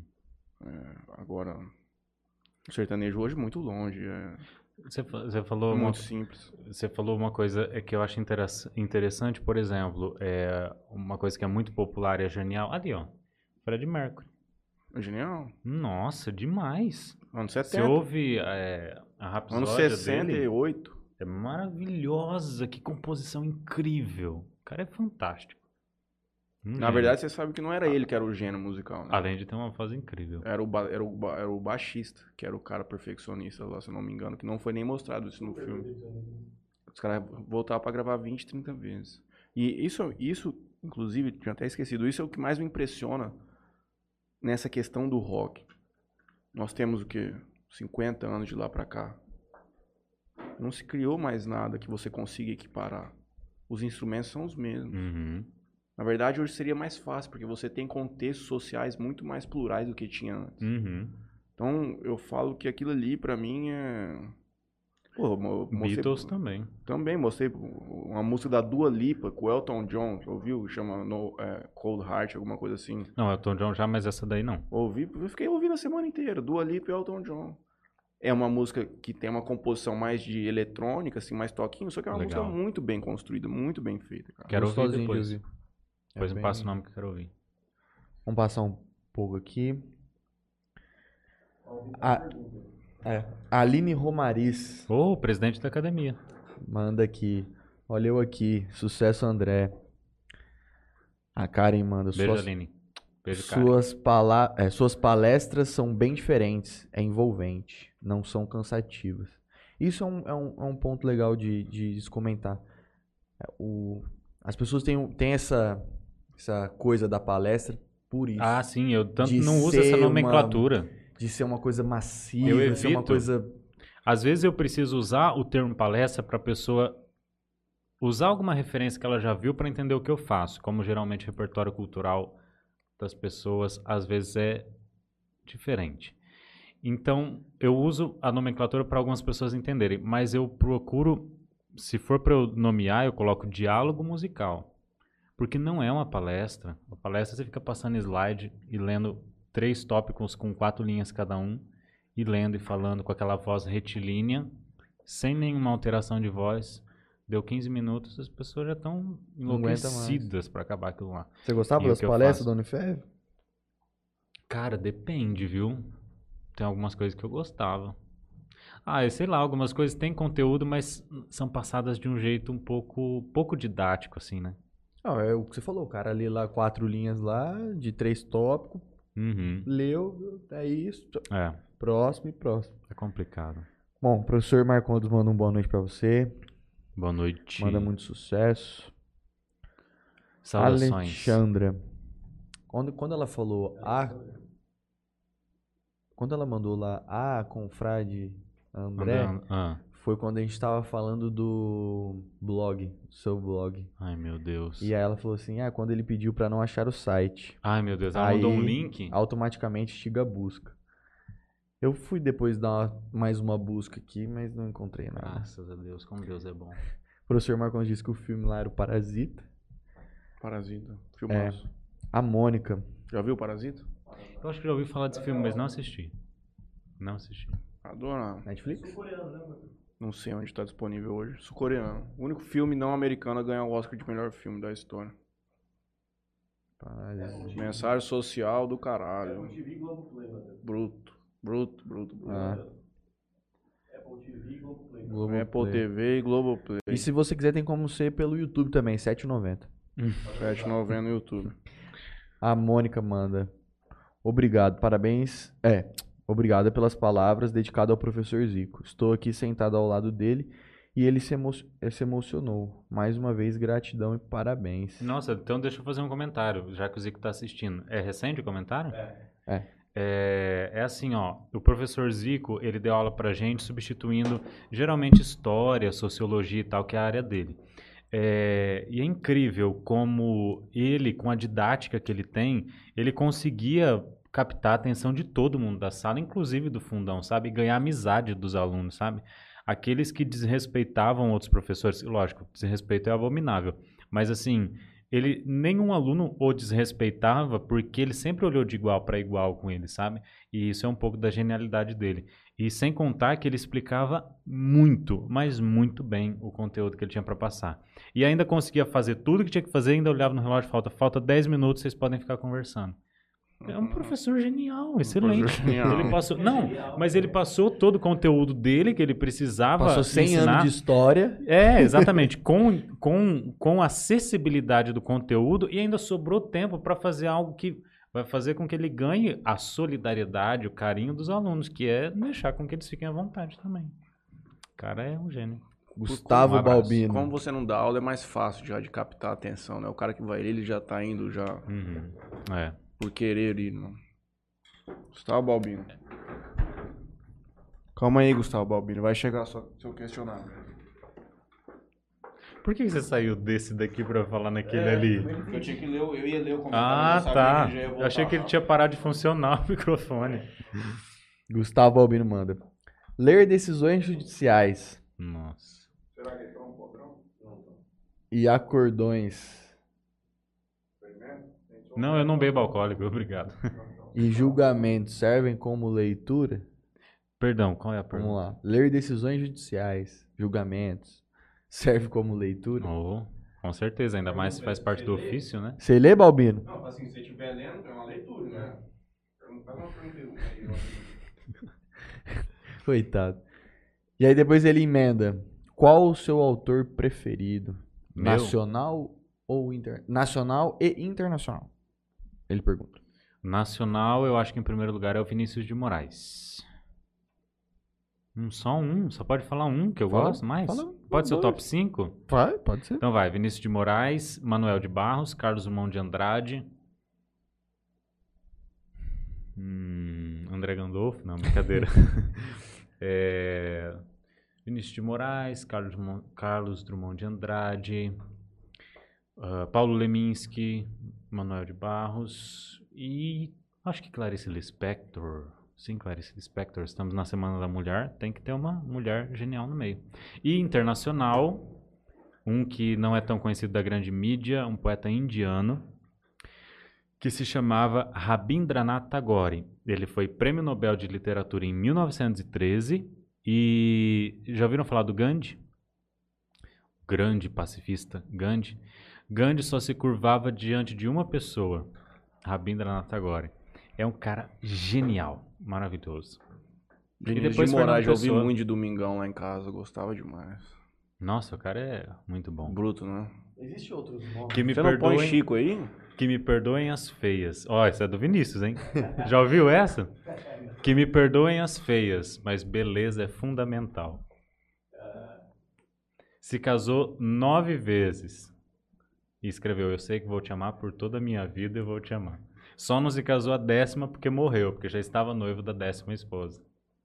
Conta o Bom Toquinho. Vivans, do Rio de Janeiro. É, João Existe. Gilberto. infinito enquanto dure. Existem outros nomes grandes assim, internacionais? Como Ah, eu, o Fernando Pessoa, eu colocaria.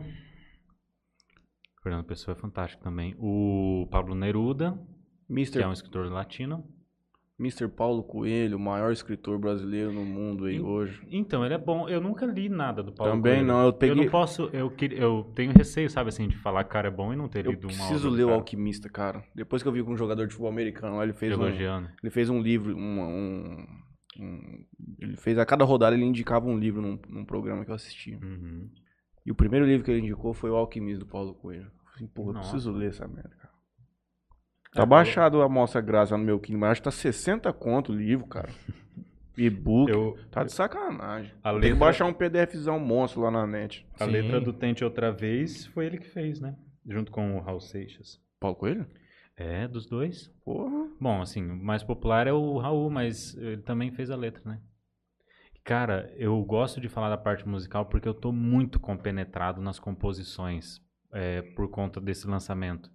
Eu fui para Curitiba no final do mês passado para fazer os arranjos das músicas e a gravação da guia para gravar as, as vozes e vamos fazer um EP com cinco canções minhas, um, um EP autoral.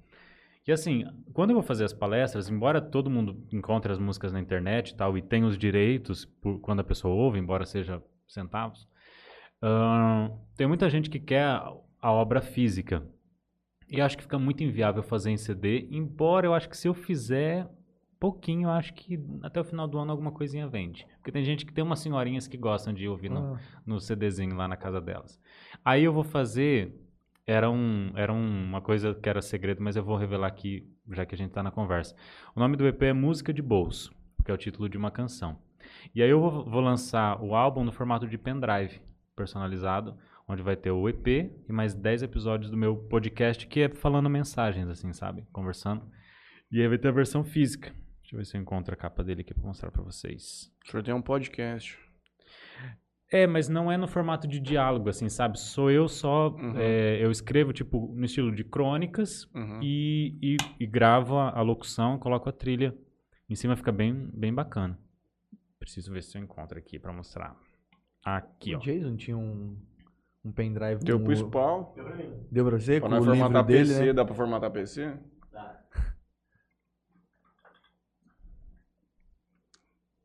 Legal. Música de bolso, tocando uma gaitinha. Sim, e eu não toco, hein? Essa é a grande farsa do, do artista. Poxa vida. É por causa Como da você aprendeu a simbologia, tocar piano? música de bolso. Uhum. É pequenininho e eu posso pôr a gaita no bolso. A Como música você aprendeu a tocar bolso. piano? Eu comecei a fazer aula de, de piano. Comecei a fazer aula de teclado em escola de música. Mas aí fiz alguns meses e, e percebi que não era aquilo que eu queria. Eu queria piano mesmo. E o teclado ele é muito quadradinho, assim, muito. E aí eu resolvi fazer aula particular com o Francis Mir, que ele é daqui de Jales. E um abraço pro Frank, que é meu professor. E aí ele me deu aula de piano popular. Então é, é basicamente o que eu ouço. Então, assim, eu leio cifra, partitura, eu tô muito ruim na leitura, então basicamente eu leio as harmonias em cifra, porque facilita para eu interpretar. Como Uhum. geralmente eu vou tocar o piano e cantar, eu, eu consigo assimilar mais rapidamente se tiver cifrada. Pai, tava com a pergunta na cabeça Eu aqui. fa- É porque eu falo demais. Não, não é. Ah, lembrei. Falando dos seus livros. Quantos mil exemplares já foi vendido? Até agora, 25 mil. Somando todos os, Todos os títulos. todos os títulos. Em São 10 anos. 16. Tem infantis, tem uns. Acho que é uns 10 infantis e uns 6 que são de poesias e crônicas, mais ou menos assim. E se alguém quiser comprar esses livros, onde encontra? Tem que entrar no meu site, andregandolfo.com.br. É, eu não coloquei a loja virtual lá, mas tem um contato. Então a pessoa pode ver o acervo que eu tenho e pedir, e a gente envia pelo correio, andregandolfo.com.br. Predominantemente online, e-book, Não, versão física. versão física. Versão física, é. Eu, eu não tenho nenhum. Eu, eu acho que eu coloquei na Amazon, mas assim, nunca. Nunca vendeu, nunca foi o lugar principal assim que o livro saiu. Saraiva também O- não? Não, também não. Eu, ele é independente. É assim, a pessoa assiste a palestra e compra. Uhum, Em 10 anos. uhum. Então, assim, eu considero uma grande marca porque, assim, eu não tenho uma Distribuidor. é para vender em massa, entendeu? Para colocar nas livrarias e investir em marketing para divulgar. Uhum. Então assim, para um artista independente, eu considero uma marca expressiva. Sim, você, você, você sustenta a produção dele É. previamente à venda. Uhum. É um tiro no escuro. Você não tem certeza se aquilo vai pra frente ou não. Exato. E assim, é, quando o Franley falou do TikTok, por exemplo, que uma pessoa é, que se não tivesse essa mídia seria desconhecida, mas que hoje teria tem muitos seguidores.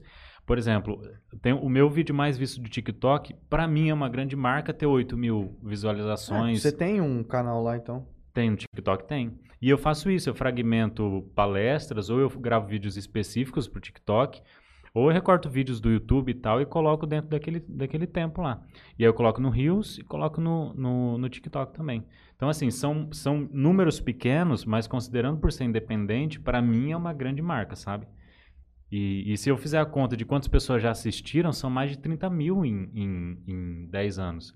Se eu fizer uma média de 100 pessoas assistindo, Sim. 140 palestras por ano, eu, eu fico muito feliz de ter. O lance também de isso. colocar o livro em Saraiva, essas coisas aí, é a, a comissão do, do que os caras mordem disso. O Jason tava falando aquele dia. Tinha lugar que ele ia colocar o livro dele, era 70%, 60% do É valor perverso. do livro. Por caras. exemplo, quanto que o YouTube pega pra ele do- dos, dos royalties? Bastante. Não é 30%? Cara, a gente viu, a gente teve, um a gente até ficou espantado. A gente fez o episódio número 100 e acho que teve de super, de, de donate, superchat lá. Uhum. Se eu não me engano, deu dos, a gente recebeu que a gente os 240 reais. Uhum. É que- Livre? Não, que doaram durante a transmissão. Ah, sim, sim, 240. Sim. A gente foi ver, ah, quanto que a gente tá, tal, que não sei o que. A gente foi ver, daqueles 240, tinha 130, né, Léo? Nossa. 139, uma coisa. Que ficou Isso. pro YouTube? Que ficou pra gente. O resto foi tudo deles. Eles morderam Então, tudo. 50% quase. 50%. Nossa. Os caras morderam. E, sinceramente, o YouTube precisa de 50% de cada. De um pequeno Produtor, De um produtor. pequeno. Então. É, Isso levando em consideração que eles já pagam muito pouco por views. Uhum. Aí, aí pega um superchat ainda, eles. né, Superchat tinha que ser independente ali. É. que tinha que ser uma coisa. Não, podia até ser cobrado. Mas uma taxinha Mas, pô, pequena, né? Uma, uma, uma empresa de maquininha de cartão cobra lá é, 6%, 3%, 4%, 5%, dependendo. Pra que o YouTube precisa cobrar 50% para aquilo? Eu, Então- sei que, eu sei que não deve ser barato manter uma plataforma, porque eles têm os. Como é que chama aqueles? servidores. Vai ser um, um nome, alguma coisa com Data data. center? Data center. Tipo assim, tem espalhados pelo mundo e tal. Eu sei que isso deve ser muito, muito caro. Mas pro YouTube, 50%? Acho que não precisa Não, mas disso, tem né? que pensar uma coisa. Se nós não existimos, o YouTube não existe. Também não existe. Será que ele precisa da gente? Não, digo, se o- os produtores de conteúdo em geral. É por isso que você vê aí. Ele é uma simples plataforma que difunde o material produzido por pessoas independentes. Na parte, é, é, isso aqui é genial. Isso aqui criou formas de monetização de maneira impressionante. Temos o exemplo do Gustavo aqui em Jales e de diversas outras pessoas que mudaram a Gustavo? vida de uma maneira. Lázaro. Lázaro. Nunca ouviu esse nome? É um youtuber daqui que faz vídeo de é, react. Depois eu mais, vou- de, mais de milhão de inscritos. no Tá com quase dois. Quase dois. Então, tem esse- essa perspectiva. Mas eu queria te fazer uma outra pergunta. Você com certeza deve fazer. construir textos de acordo com o momento atual da sua vida, não sentimentalmente Uhum. e tudo mais. Uhum. Você tem mais facilidade para escrever momentos depressivos ou momentos alegres? Nossa, geralmente no momento triste, eu só quero realmente chorar. É. Eu não consigo escrever. Eu consigo recorrer ao sentimento a hora que eu estou escrevendo. Mas a hora que eu estou vivendo o sentimento em si, porque aconteceu alguma coisa, geralmente eu não consigo escrever. Uhum. Porém, essa semana aconteceram alguns episódios que no somatório foram tristes pra mim assim, e eu sou uma pessoa, não sei vocês, mas que dificilmente eu choro. Eu também. Eu sinto, mas eu não, não consigo expressar chorando. É, uma, é um, um formato de, de sentimento. Mas nesse dia eu chorei de soluçar, tava na estrada e chorando, e aí eu escrevi esse texto aqui. Posso ler pra vocês? Por favor. Eu pretendo musicar, mas por enquanto tá só um texto poético. Numa hora, alegria. Uma cena, fantasia. Num descuido, sorriso. num momento de euforia, um prazer que cura o dia. E se vê aqui o paraíso. Num átimo tudo muda, se apresenta tempestade e o que foi felicidade vira dor que se desnuda. Eu não sei, eu sei que ninguém vê sua tristeza, o que cada um carrega em si, o avesso da alegria quando sorri. E tá tudo bem. Você pode chorar, soluçar, turvar a vista e se sentir um nada, mas não se esqueça que a noite se esvazia na alvorada. E num ato, a juventude, a coragem, num instante tão bonito, e ante o espelho eu não me ve e ante ao espelho não me atento ou vejo no meu olhar infinito. Tem que mudar esse turvar, hein? Por quê? Tem que mudar esse turvar pra você conseguir tirar essa palavra. Talvez hoje a moçada não vai compreender. Mas as pessoas precisam do que elas não sabem. E se elas ampliarem o vocabulário, elas vão ser vão conseguir exprimir pensamentos complexos. Te fiz essa pergunta porque a gente vê muitos autores de filmes, de músicas, que o cara ele tem uma um direcionamento mais prolífico ou para tristeza ou para para alegria. A gente Uhum. percebe isso muito na bossa nova. Uhum. João Gilberto, esses caras eles têm um dom para escrever sobre Nossa, agora você falou sofrimento minha língua, hein? de maneira muito grande. Ai, até arrepiou o pelo do braço. Falou Bossa Nova e João Gilberto. Deixa eu até me arrumar aqui. É. Prossiga. Eu te falei como esse cara vivia. Não, acho que não. Esse cara acordava 4 horas da tarde. Aí ele ia tomar café da manhã. É igual o André, manda mensagem seis Não, mas eu horas acordo muito cedo. Aí eu acordo 9 muito horas da cedo. noite, 10 horas, ele almoçava. 4 horas da manhã ele jantava. Aí dormia umas 6 horas, acordava no outro dia, 2 horas da tarde. Era Brincadeira? Tem livro dos caras. Ele, ele almoçava todo dia no mesmo restaurante. 4 horas da tarde. Lá no Rio de Janeiro. Será que foi pra ele que o Vinícius fez o de, de manhã escureço, de dia tardo, de tarde anoiteço, de noite ardo? Pode ser. Deixa eu te fazer uma pergunta, minha última. Ah, a última? Qual que é o. Já tá acabando? Tá tão gostoso. Não, nós podemos Ele continuar. falou que era três horas. Se eu perguntei se ele tinha conteúdo pra três horas. É, mas você me fez pensar muito, já minha cabeça tá. Nossa senhora.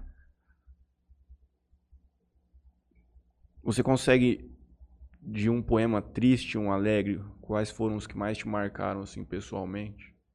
Que eu A escrevi ou poesia que eu li? que você escreveu. Eu vou articular depois, pra gente não terminar por aqui. Ah, é no particular? Não, não, depois que você responder, eu vou articular de alguma forma pra gente continuar conversando. Tudo bem. Posso recorrer à tecnologia? Por favor, recorra. Por mais que a sua cabeça tenha um bom funcionamento na questão de memória, que já vi que você remete a várias coisas aqui que eu não conseguiria. Não, mas é, é- Poema meu eu não decoro, cara. Eu decoro os Não que decora? eu decoro os que viraram vídeo no Rios, de tanto eu assistir eu decorei. Mas os maiores que tem mais que 60 segundos, se eu fosse ler, eu não consigo Uhum. decorar. Ou muito alegre ou muito triste. É. Caramba. Tem escreveu Talvez o que- poesia, né? Não, é, então vamos, é, vamos lá os maiores que você faz, que, já, que mais te marcaram, assim, aqueles que você tem mais orgulho, tecnicamente dizendo. Nossa, cara, você faz perguntas muito difíceis. Mas eu vou encontrar aqui, ó. Como funciona o seu database? Só pra gente ter uma ideia, tô curioso. É, eu escrevi poemas aqui, mas na verdade eu não, não conseguiria recorrer. Eu acho que os que es- estão no, no- Ah, aqui, ó. Eu separei para o livro novo alguns que são mais legais. Ah, esse daqui vai ser legal. Esse eu sinto orgulho de ter escrito. Vanguarda. Autor, eu. Fico imaginando, e se Cristóvão Colombo pudesse navegar na internet? Ou se Clarice Lispector fizesse uma selfie evidenciando o seu eu? Posso ver Tom Jobim maldizendo a qualidade sonora das suas músicas no Spotify. Tarsila do Amaral buscando tutoriais dos pincéis do Photoshop. Camões resumindo Os Lusíadas em um post no Twitter. Nossa. Fernando Pessoa em pessoa falando com seus amigos pois o envio de SMS falhou. Galanteando versos pelo Tinder estaria Vinícius de Moraes. Ou Quintana pelo Facebook com posts matinais. Vejo o look de Monet num story do Instagram.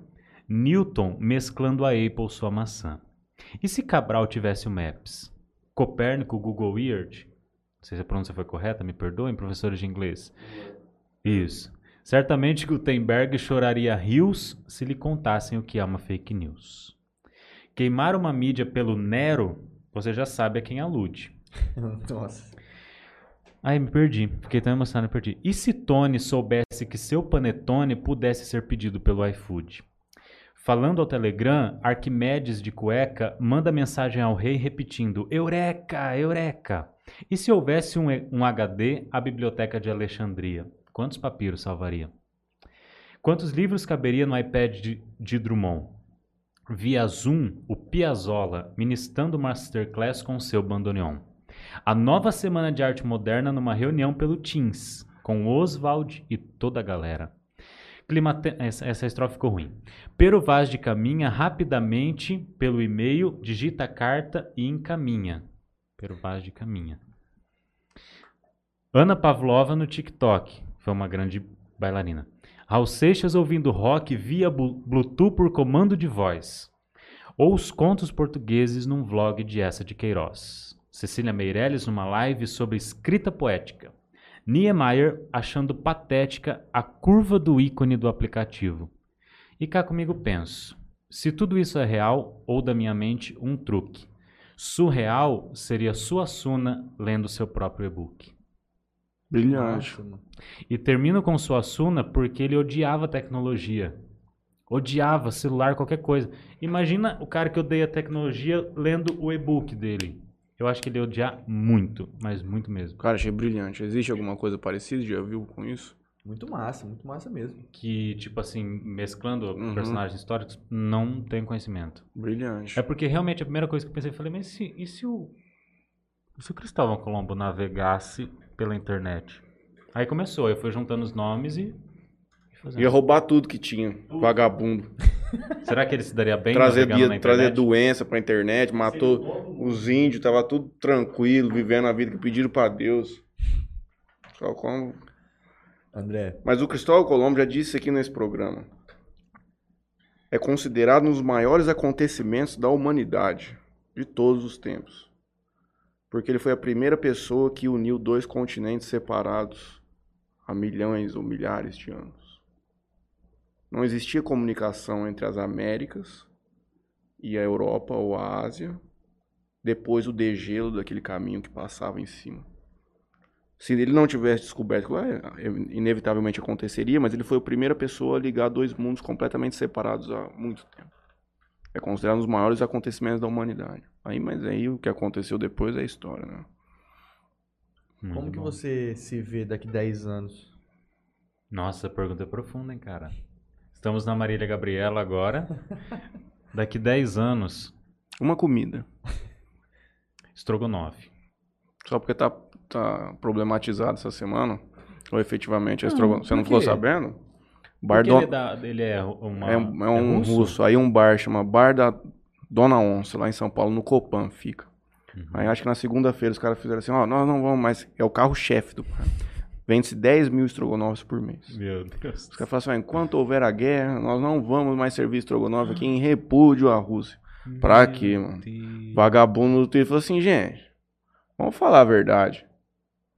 Que que você não serviu um estrogonofe aqui vai Vai influenciar de influenciar na- qual maneira lá? Eu quero comer essa porra. Ó, então Pelo se- amor de Deus. Passou um dia, os caras voltou atrás. Falou assim, não, nós vamos voltar a servir, mas o dinheiro que a gente arrecadar, nós vamos doar aqui pra um negócio pra ajudar aqui morador sem teto. É brincadeira, tchau. Então se pudesse É que- trocar, eu colocaria pão com mortadela. A Isso, ânsia de pelo laranja. cancelamento hoje, cara, ela é Nossa. tão. Ela é tipo assim. Pô, vamos, vamos fuder com tudo, vamos fazer o pau torar, independente do que aconteça. Cara, pensa 24 horas, Juninho. Pensa 24 horas antes. Mas estrogonofe também talvez escolheria. Uma das coisas que eu mais gosto de comer é um bem feito. Cara, daqui 10 anos eu quero continuar fazendo a mesma coisa. Quero voltar daqui 10 anos. Não, daqui 10 anos não precisa ser pra vol- pra voltar aqui novamente. Vocês podem me chamar Não, antes, 10 né? é A gente pode conversar de novo. Quero estar fazendo o que eu faço. Nossa, quero É que a Karen não quer, mas eu queria ter uma penca de filhos. Queria muito, assim, tipo, ter uns 7, 8, me chamar. João, morar no interior do Nordeste, assim, sabe? Não, brincadeira, essa parte é brincadeira. Mas eu queria mesmo ter muitos filhos. Mas sabe, eu quero estar fazendo o que eu. Eu amo fazer isso daqui. Eu não queria nada diferente que não fosse isso. Quero continuar no mesmo ritmo, podendo ao mesmo tempo fazer o que eu gosto e lograr o êxito de poder ter a minha família e sustentá-la, como acontece. Cara, e seguir sendo feliz fazendo isso. Eu desfruto de cada um desses momentos, sabe? Mesmo quando eu tô cansado. Sa- Em três dias a gente rodou mil quilômetros para fazer palestra. Eu não queria estar fazendo outra coisa, sabe? Eu sou muito feliz fazendo isso. Eu acordo feliz. De manhã, seis horas, viu? É. A gente roda mil quilômetros em um dia pra ir no Paraguai, Juninho. E chega lá alegre, contente também. Uma última pergunta. Qual que foi a viagem que mais te marcou? De trabalho De ou trabalho. passeio? Eu acho que foi a do Rio de Janeiro, quando eu fui cantar em Petrópolis. É, eu fui lá fazer uma palestra, uma feira do livro, palestra, fui fazer uma apresentação musical numa feira do livro. E aí eu pude conhecer lugares históricos ali de Dom Pedro II, sabe? O, o- museu, é, enfim, imaginar que ele passou por ali e tal. Eu gosto dessas coisas. Descobri que gosto dessas coisas históricas por causa dessa experiência. Então acho que foi a, a ida a Petrópolis, sabe? Conheci a casa de Santos Dumont. Foi uma experiência muito enriquecedora para mim. Eu queria uma outra resposta. A resposta que eu queria viria no sentido de talvez uma plateia que te marcou com uma interação diferente, um lugar que você se sentiu assim em um nível de interação ímpar assim. Todas as plateias que eu fiz no Rio Grande do Sul para a Secretaria de Educação. O meu melhor público. Professores de todas as redes municipais que eu me apresentei, do Mato Grosso do Sul. Nossa, quando eu sei que Rio é lá- Grande do Sul ou Mato Grosso do Sul? Mato Grosso do Sul. Ah, eu falei tá. Rio Grande? Falou Rio Grande. Não, vocês escutaram errado, não é possível. Eu estou te dizendo. Você tá me chamando de mentiroso? Não, e também é impossível os dois escutarem errado, né? Não, eu tô de sacanagem, perdão. E, não, mas é Mato Grosso do Sul. Os professores da rede municipal de Mato Grosso do Sul, de qualquer cidade, é o meu melhor público. Mas eu amo todos. Mas lá a sintonia é perfeita, sabe? Cantam junto, entendem o que eu tô falando, interagem. Porque é essa questão, tem que ter um feedback entre o, o- o interlocutor e o receptor. Uhum. Mesmo que a pessoa está sentada te assistindo, ela sorri, ela se emociona, ela aplaude, ela concorda, ou ela discorda quando, quando você está falando que realmente faz sentido, ela, e você está negando alguma coisa, ela também nega junto com você. Então, essa resposta desse público é muito, muito forte. E pessoalmente, ao final de algum show, alguma coisa te marcou? Uma pessoa que te procurou pra conversar, que foi tocada em algum momento ali que você se recorda? várias. Isso aí deve acontecer muito, né? Muito. Tem uma, teve uma senhora de 74 anos que assistiu uma palestra minha e falou assim, André, porque eu- um trecho da palestra, o- os comentários eram sobre abraço, sobre manifestar o afeto por familiares, sobretudo porque as pessoas geralmente não têm esse, esse hábito. E quando resolvem ter, já é tarde demais. Então eu digo, abraça enquanto você pode. E aí ela disse assim, ó, quando minha mãe tinha 50 anos, eu tinha 33. E eu lembro que ela nunca tinha abraçado ninguém. Nunca. Não tinha o hábito. Quando alguém se apresentava e tentava abraçar, aquela coisa totalmente técnica, longe. Ela é uma pessoa humilde, simples. E o meu pai também. Eram pessoas maravilhosas, mas nunca tinha abraçado ninguém. Era o dia do aniversário dela e eu pensei, eu vou fazer diferente. Além do meu presente, eu quero ser presente. Então ela não pediu licença e lascou um abraço apertado na mãe, que a princípio foi aquela coisa meio desajeitada, mas foi se soltando, abraçou a filha. Esse abraço durou uns cinco minutos, as duas chorando em lágrimas. E quando ela se desprende da filha, ela diz para ela, olhando nos olhos: Se eu soubesse que era tão bom assim, eu não tinha esperado 50 anos para abraçar alguém. Como que eu não vou carregar uma bagagem dessa para minha vida? Uhum. E isso eu falo, é além de tocar as pessoas, é tocar a mim próprio, a eu, a eu como ser humano, ser humano, sabe? E isso foi uma coisa que me marcou muito, muito mesmo. Mas tem diversas histórias. Diversas histórias. Quais são os seus próximos projetos aí? Você tem alguma coisa em mente aí para alguma coisa grande aí que você já tá trabalhando? Assim, eu quero fazer esse ano o lançamento do EP. E vai ser assim, eu quero fazer é, alguns shows que sejam de lançamento mesmo. Não sei se vou fazer aqui em Jales. Não sei se eu tenho muito para oferecer. Não sei se. ah, bom, enfim. Corta Fala, essa pode parte. falar. Não, é. Como que tá a Secretaria de Cultura aqui? Ah, eles são. Não, eles são bacanas. O pessoal daqui é bacana, da, da, da- administração. Não, eles realmente são bacanas. Quando eu ia lançar o livro, eles ofereceram espaço para fazer o lançamento, mas estava na pandemia ainda. Estava em dezembro e, tipo assim, começou a melhorar, mas depois veio aquele pico e tal. Aí eu falei, ah, deixa quieto. Mas, assim, é, eu vou fazer em Rio Preto, nós estamos em negociação para fazer no Teatro do Sesc. Porque lá a estrutura é é fantástica. Mas vai acontecer em Rio Preto o lançamento, já estamos organizando. Então, assim, é divulgar o EP esse ano, com as apresentações ao vivo e também digitalmente. Ahn, pretendo fazer um por ano, então, assim, o segundo nós já estamos produzindo, que vai ter um estilo, assim, um pouco mais contemporâneo que o primeiro. É, Acabei de lançar dois livros de cordel, dois volumes de livro de cordel. Vai sair um livro, esse é muito legal. Vai sair um livro de uma peça de teatro que eu escrevi em 2013, quando eu Caramba. fazia teatro. Porque eu- foi assim, na escola eu havia estudado sobre a composição Águas de Março, que assim, uma das gravações mais bem feitas é Águas de Março, da música brasileira. O baixo certinho, a bateria e tal, as vozes, é muito bem gravado. E aí eu fui estudar a história da composição na escola.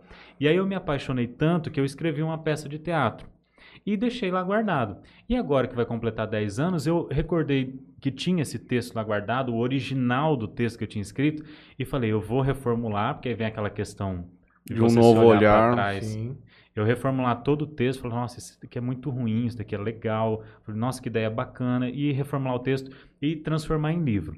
E aí eu comprei, tipo assim, uma pilha de livros do Tom Jobim, que eu tinha lido alguns na biblioteca aqui, mas queria ter os livros, aí eu comprei vários volumes, e vou lançar, chamar Antônio Brasileiro, porque é o nome dele, né, Antônio Carlos Brasileiro de Almeida Jobim, e seguir fazendo esses projetos.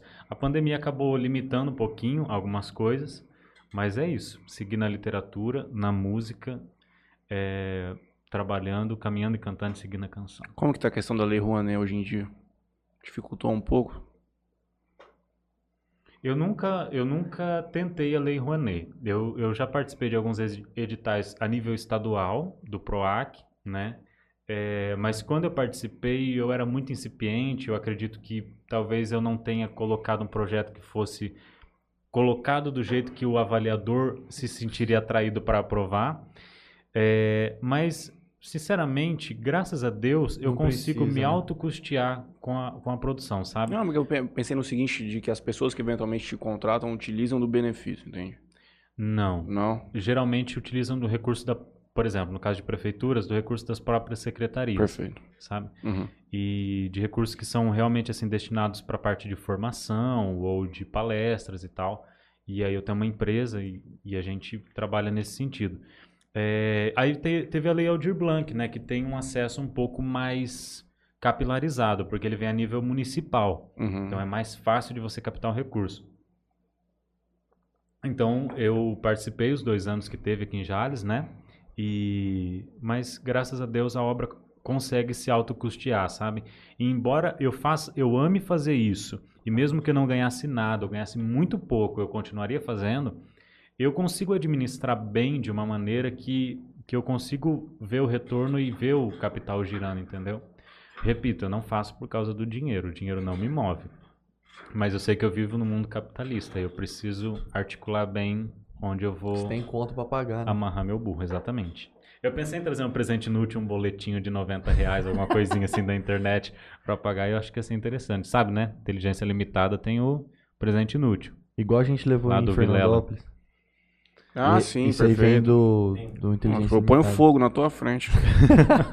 Aí depois tem que ligar lá pedindo segunda É. via. Tem que- É mais complicado. Você acha que.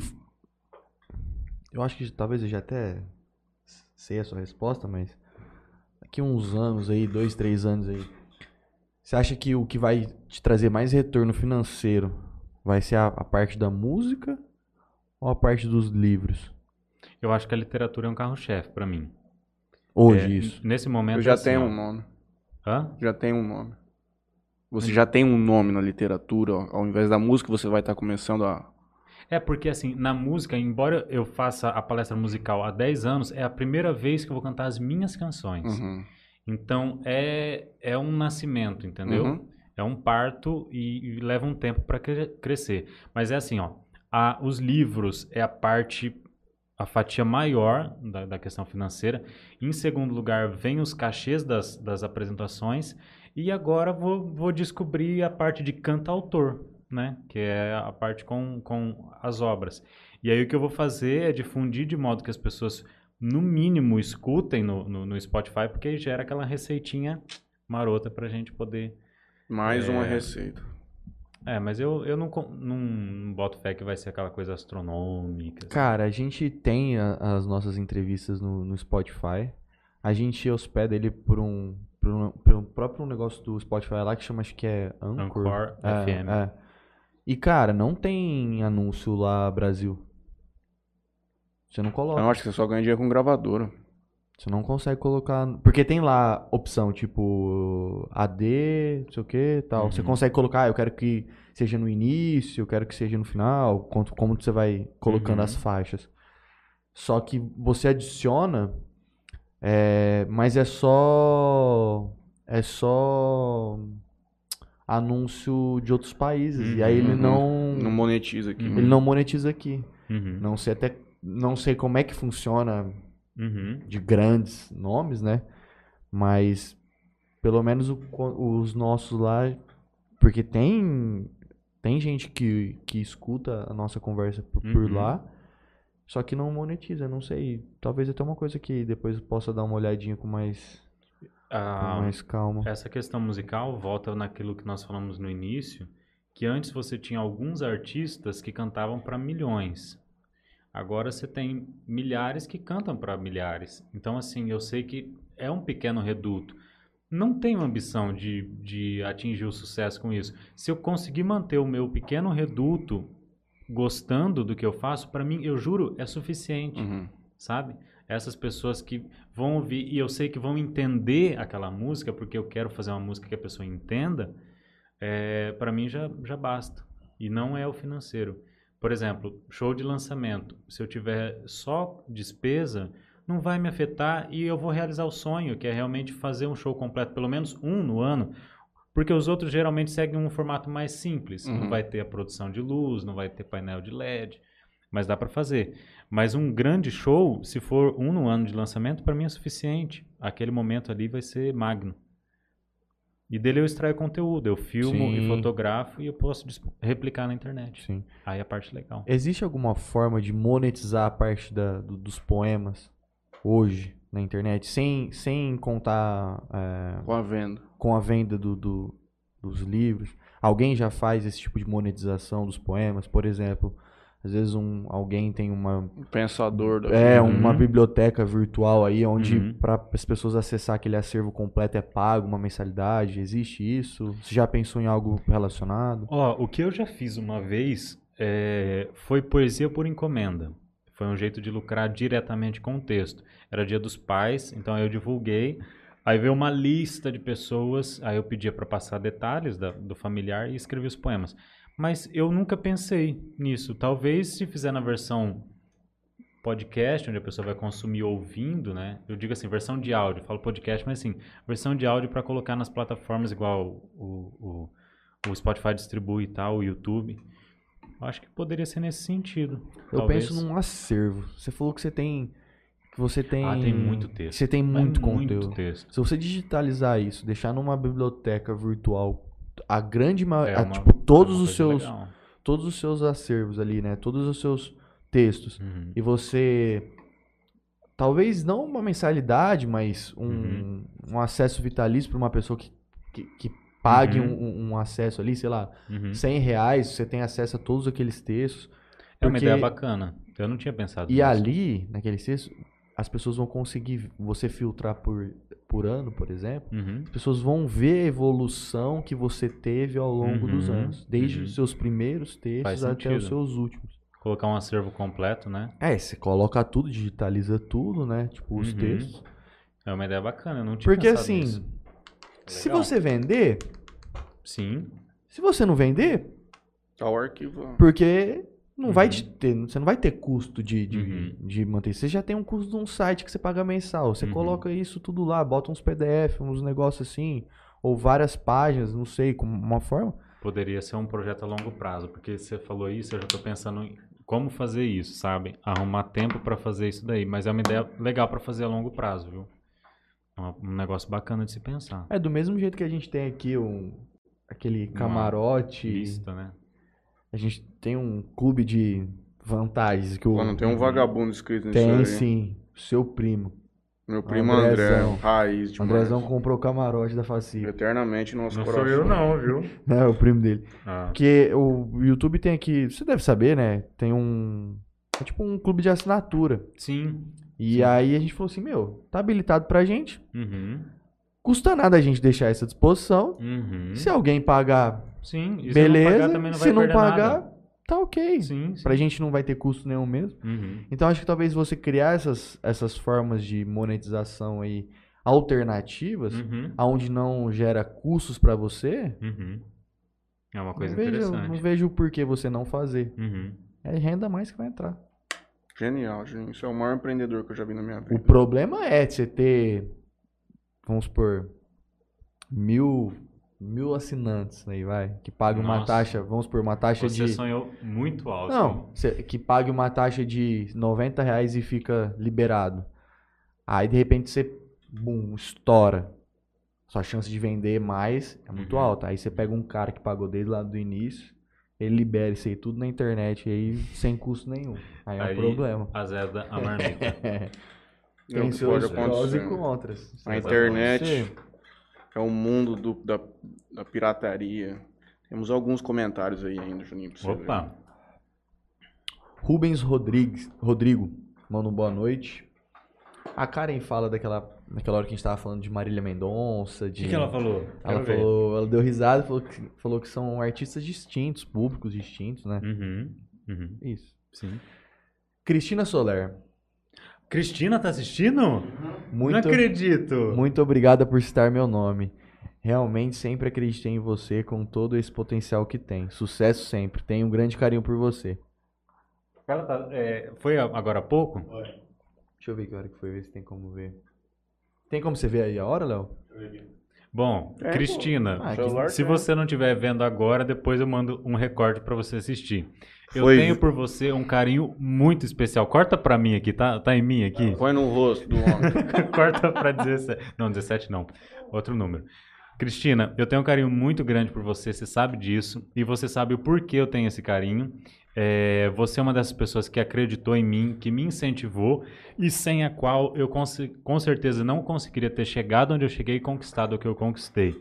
Dentre tantas coisas que você fez por mim, é, eu posso destacar a, a amizade do seu irmão, o Marcelo Soler, que tem a faculdade lá em Barra Barra do do Garças, que eu já fui três ou quatro vezes lá para fazer palestra, fiz na Univar várias vezes, fiz para a Secretaria de Educação, então graças à indicação que a Cristina fez. Então, um beijo no coração para você, muito, muito, muito obrigado. Você faz parte dessa pequena história. É isso. Meia hora atrás ela mandou. Mas eu vou mandar um recorde para ela depois. Fabi Palácios manda sucesso, André. Aí ela manda show de bola essa poesia, que foi a hora que você Ah. estava falando. A Karen manda vários hahaha, que foi a hora que você falou dos que Achei que ter ela oito vários- filhos. Achei que ela ia mandar vários corações, mas tudo bem. E Renan Vinícius Oliveira mandou um boa noite, rapaziada. Bom trabalho. Valeu, Renan. Então é isso. Não, Juninho. Mônica Soares do, de Araújo Turaza. Aqui não apareceu. Obrigado pela excelente entrevista que abrilhantou nossa noite. André Grandolfo, grande abraço do professor Zico e da professora Mônica Turaza. Obrigado. Um abraço, estou esperando o senhor aqui na terça-feira, altamente recomendado. Agradeço ao senhor também com sua erudição, enriqueceu esse programa a níveis não tão Quem que é encontrados senhor até, o, tá? É até o dia de hoje. De óculos aí. Você só não é mais erudito que o Juninho, porque isso seria uma missão impossível no mundo. Espero que você tenha gostado do nosso bate-papo aqui, que tenha Cara, Duas horas. Eu quero agradecer muito a vocês dois. Não, quero agradecer é um, é um termo errado. Eu agradeço muito a vocês dois, porque essa oportunidade de falar, de dar uma entrevista e a pessoa falar o que pensa, é uma coisa que nem todo mundo tem a oportunidade. E eu agradeço por, ter, por vocês terem cedido esse espaço, assim, sabe? Eu me sinto muito, muito feliz, honrado de estar aqui. Já assisti outros episódios. é, e podem contar sempre comigo. Sempre que vocês quiserem bater um papo, um papo, conversar, eu vou estar aqui. Se quiserem me dar uns discos também de presente, eu vou ficar muito feliz. Pode escolher um. Pode escolher um pra levar. Jura? Tem do Chico? O que, que tem de nacional aqui? Sula Miranda. Hum, Roberto Carlos. Cadê, cadê o Roberto? Aqui, ó. Hum, dependendo da- da- do repertório, talvez eu queira do Roberto ou do Fred. Mas eu acho que do Fred vocês não vão querer me ceder, não. É. Eu já sabia. Eu senti. Ó, o Skank aqui, Skunk, ó. ó. Não gosta de skunk? Pode ser. Pode ser. Então, O skunk. disco vem junto ou é só. Ou é Tá só- lá em casa. É, é. Ah, não acredito. Vamos fazer o seguinte, lá em casa tá separado mais um monte. Que nós Você não... me dá um de presente? Eu vou te dar um com o disco. Beleza, cara. Eu E vou vai ficar ser- muito feliz. Eu, Não. com- eu comprei uma vitrola digital pra poder ouvir. Ah, o Alberto também, um amigo nosso, falou que ia comprar, até hoje tá esperando. Ele falou assim, não, nós Comprou vamos vir aqui em aquele casa. 400 10 reais. 400 reais. É, é uma maleta assim, ó. Você abre, põe ela pra carregar e toca LP. Ah, que, que massa. Se tivesse 400 reais, eu tava nos Estados Unidos, mas pelo amor de Deus. Com 400 André, reais. brigadão. Oi, eu que O. Jardim. Estados Unidos, mano, aqui em Charles. Brigadão mesmo, de coração. Espero que você tenha gostado. Muito. Com certeza vai voltar. Vai voltar aqui. Vamos fazer o lançamento dos livros, dos EPs, das palestras, das poesias, dos Depois o poemas. EP, eu poderia vir aqui, trazer um dia o, o piano. E aí eu canto uma canção. Também. Sim, sim. Vai ficar legal. Perfeitamente. Eu agradeço aqui a Tropicália Sorvetes que está conosco há muito tempo. Toma um sorvetinho da Tropicália. Eu já, já tomei. Tem um, tem um ali perto de casa, é maravilhoso. Tem um em todos os cantos da cidade Sim. Para sempre te atender com sorvetes saborosos e deliciosos. Parcela aí Soluções Financeiras, a maior empresa do Brasil. E a Casa do Tereré. Quero agradecer aqui Bebida A mim. Sabor aqui, ao Matheus por Obrigado. compartilhar esse momento ao Por meu lado existir aqui. já é. Existência já é. Então quero agradecer Bebida Sabor aqui. Quero agradecer ao Toquinho Center Car. Deu um talento no meu carro essa semana. Tá zero muita areia, agora. muita areia. E quero agradecer aqui a LH Bor, compra e venda de borrachas. Muito Amanhã estaremos no ar com um novo podcast sobre beach tênis no comando de Marlon Garcia Livramento. É isso. Meio-dia amanhã. hein? Estúdios Interiorcast em produção aí, levando mais conteúdo para o mundo. Um abraço a todos. Muito obrigado de novo, André. Valeu. Obrigado.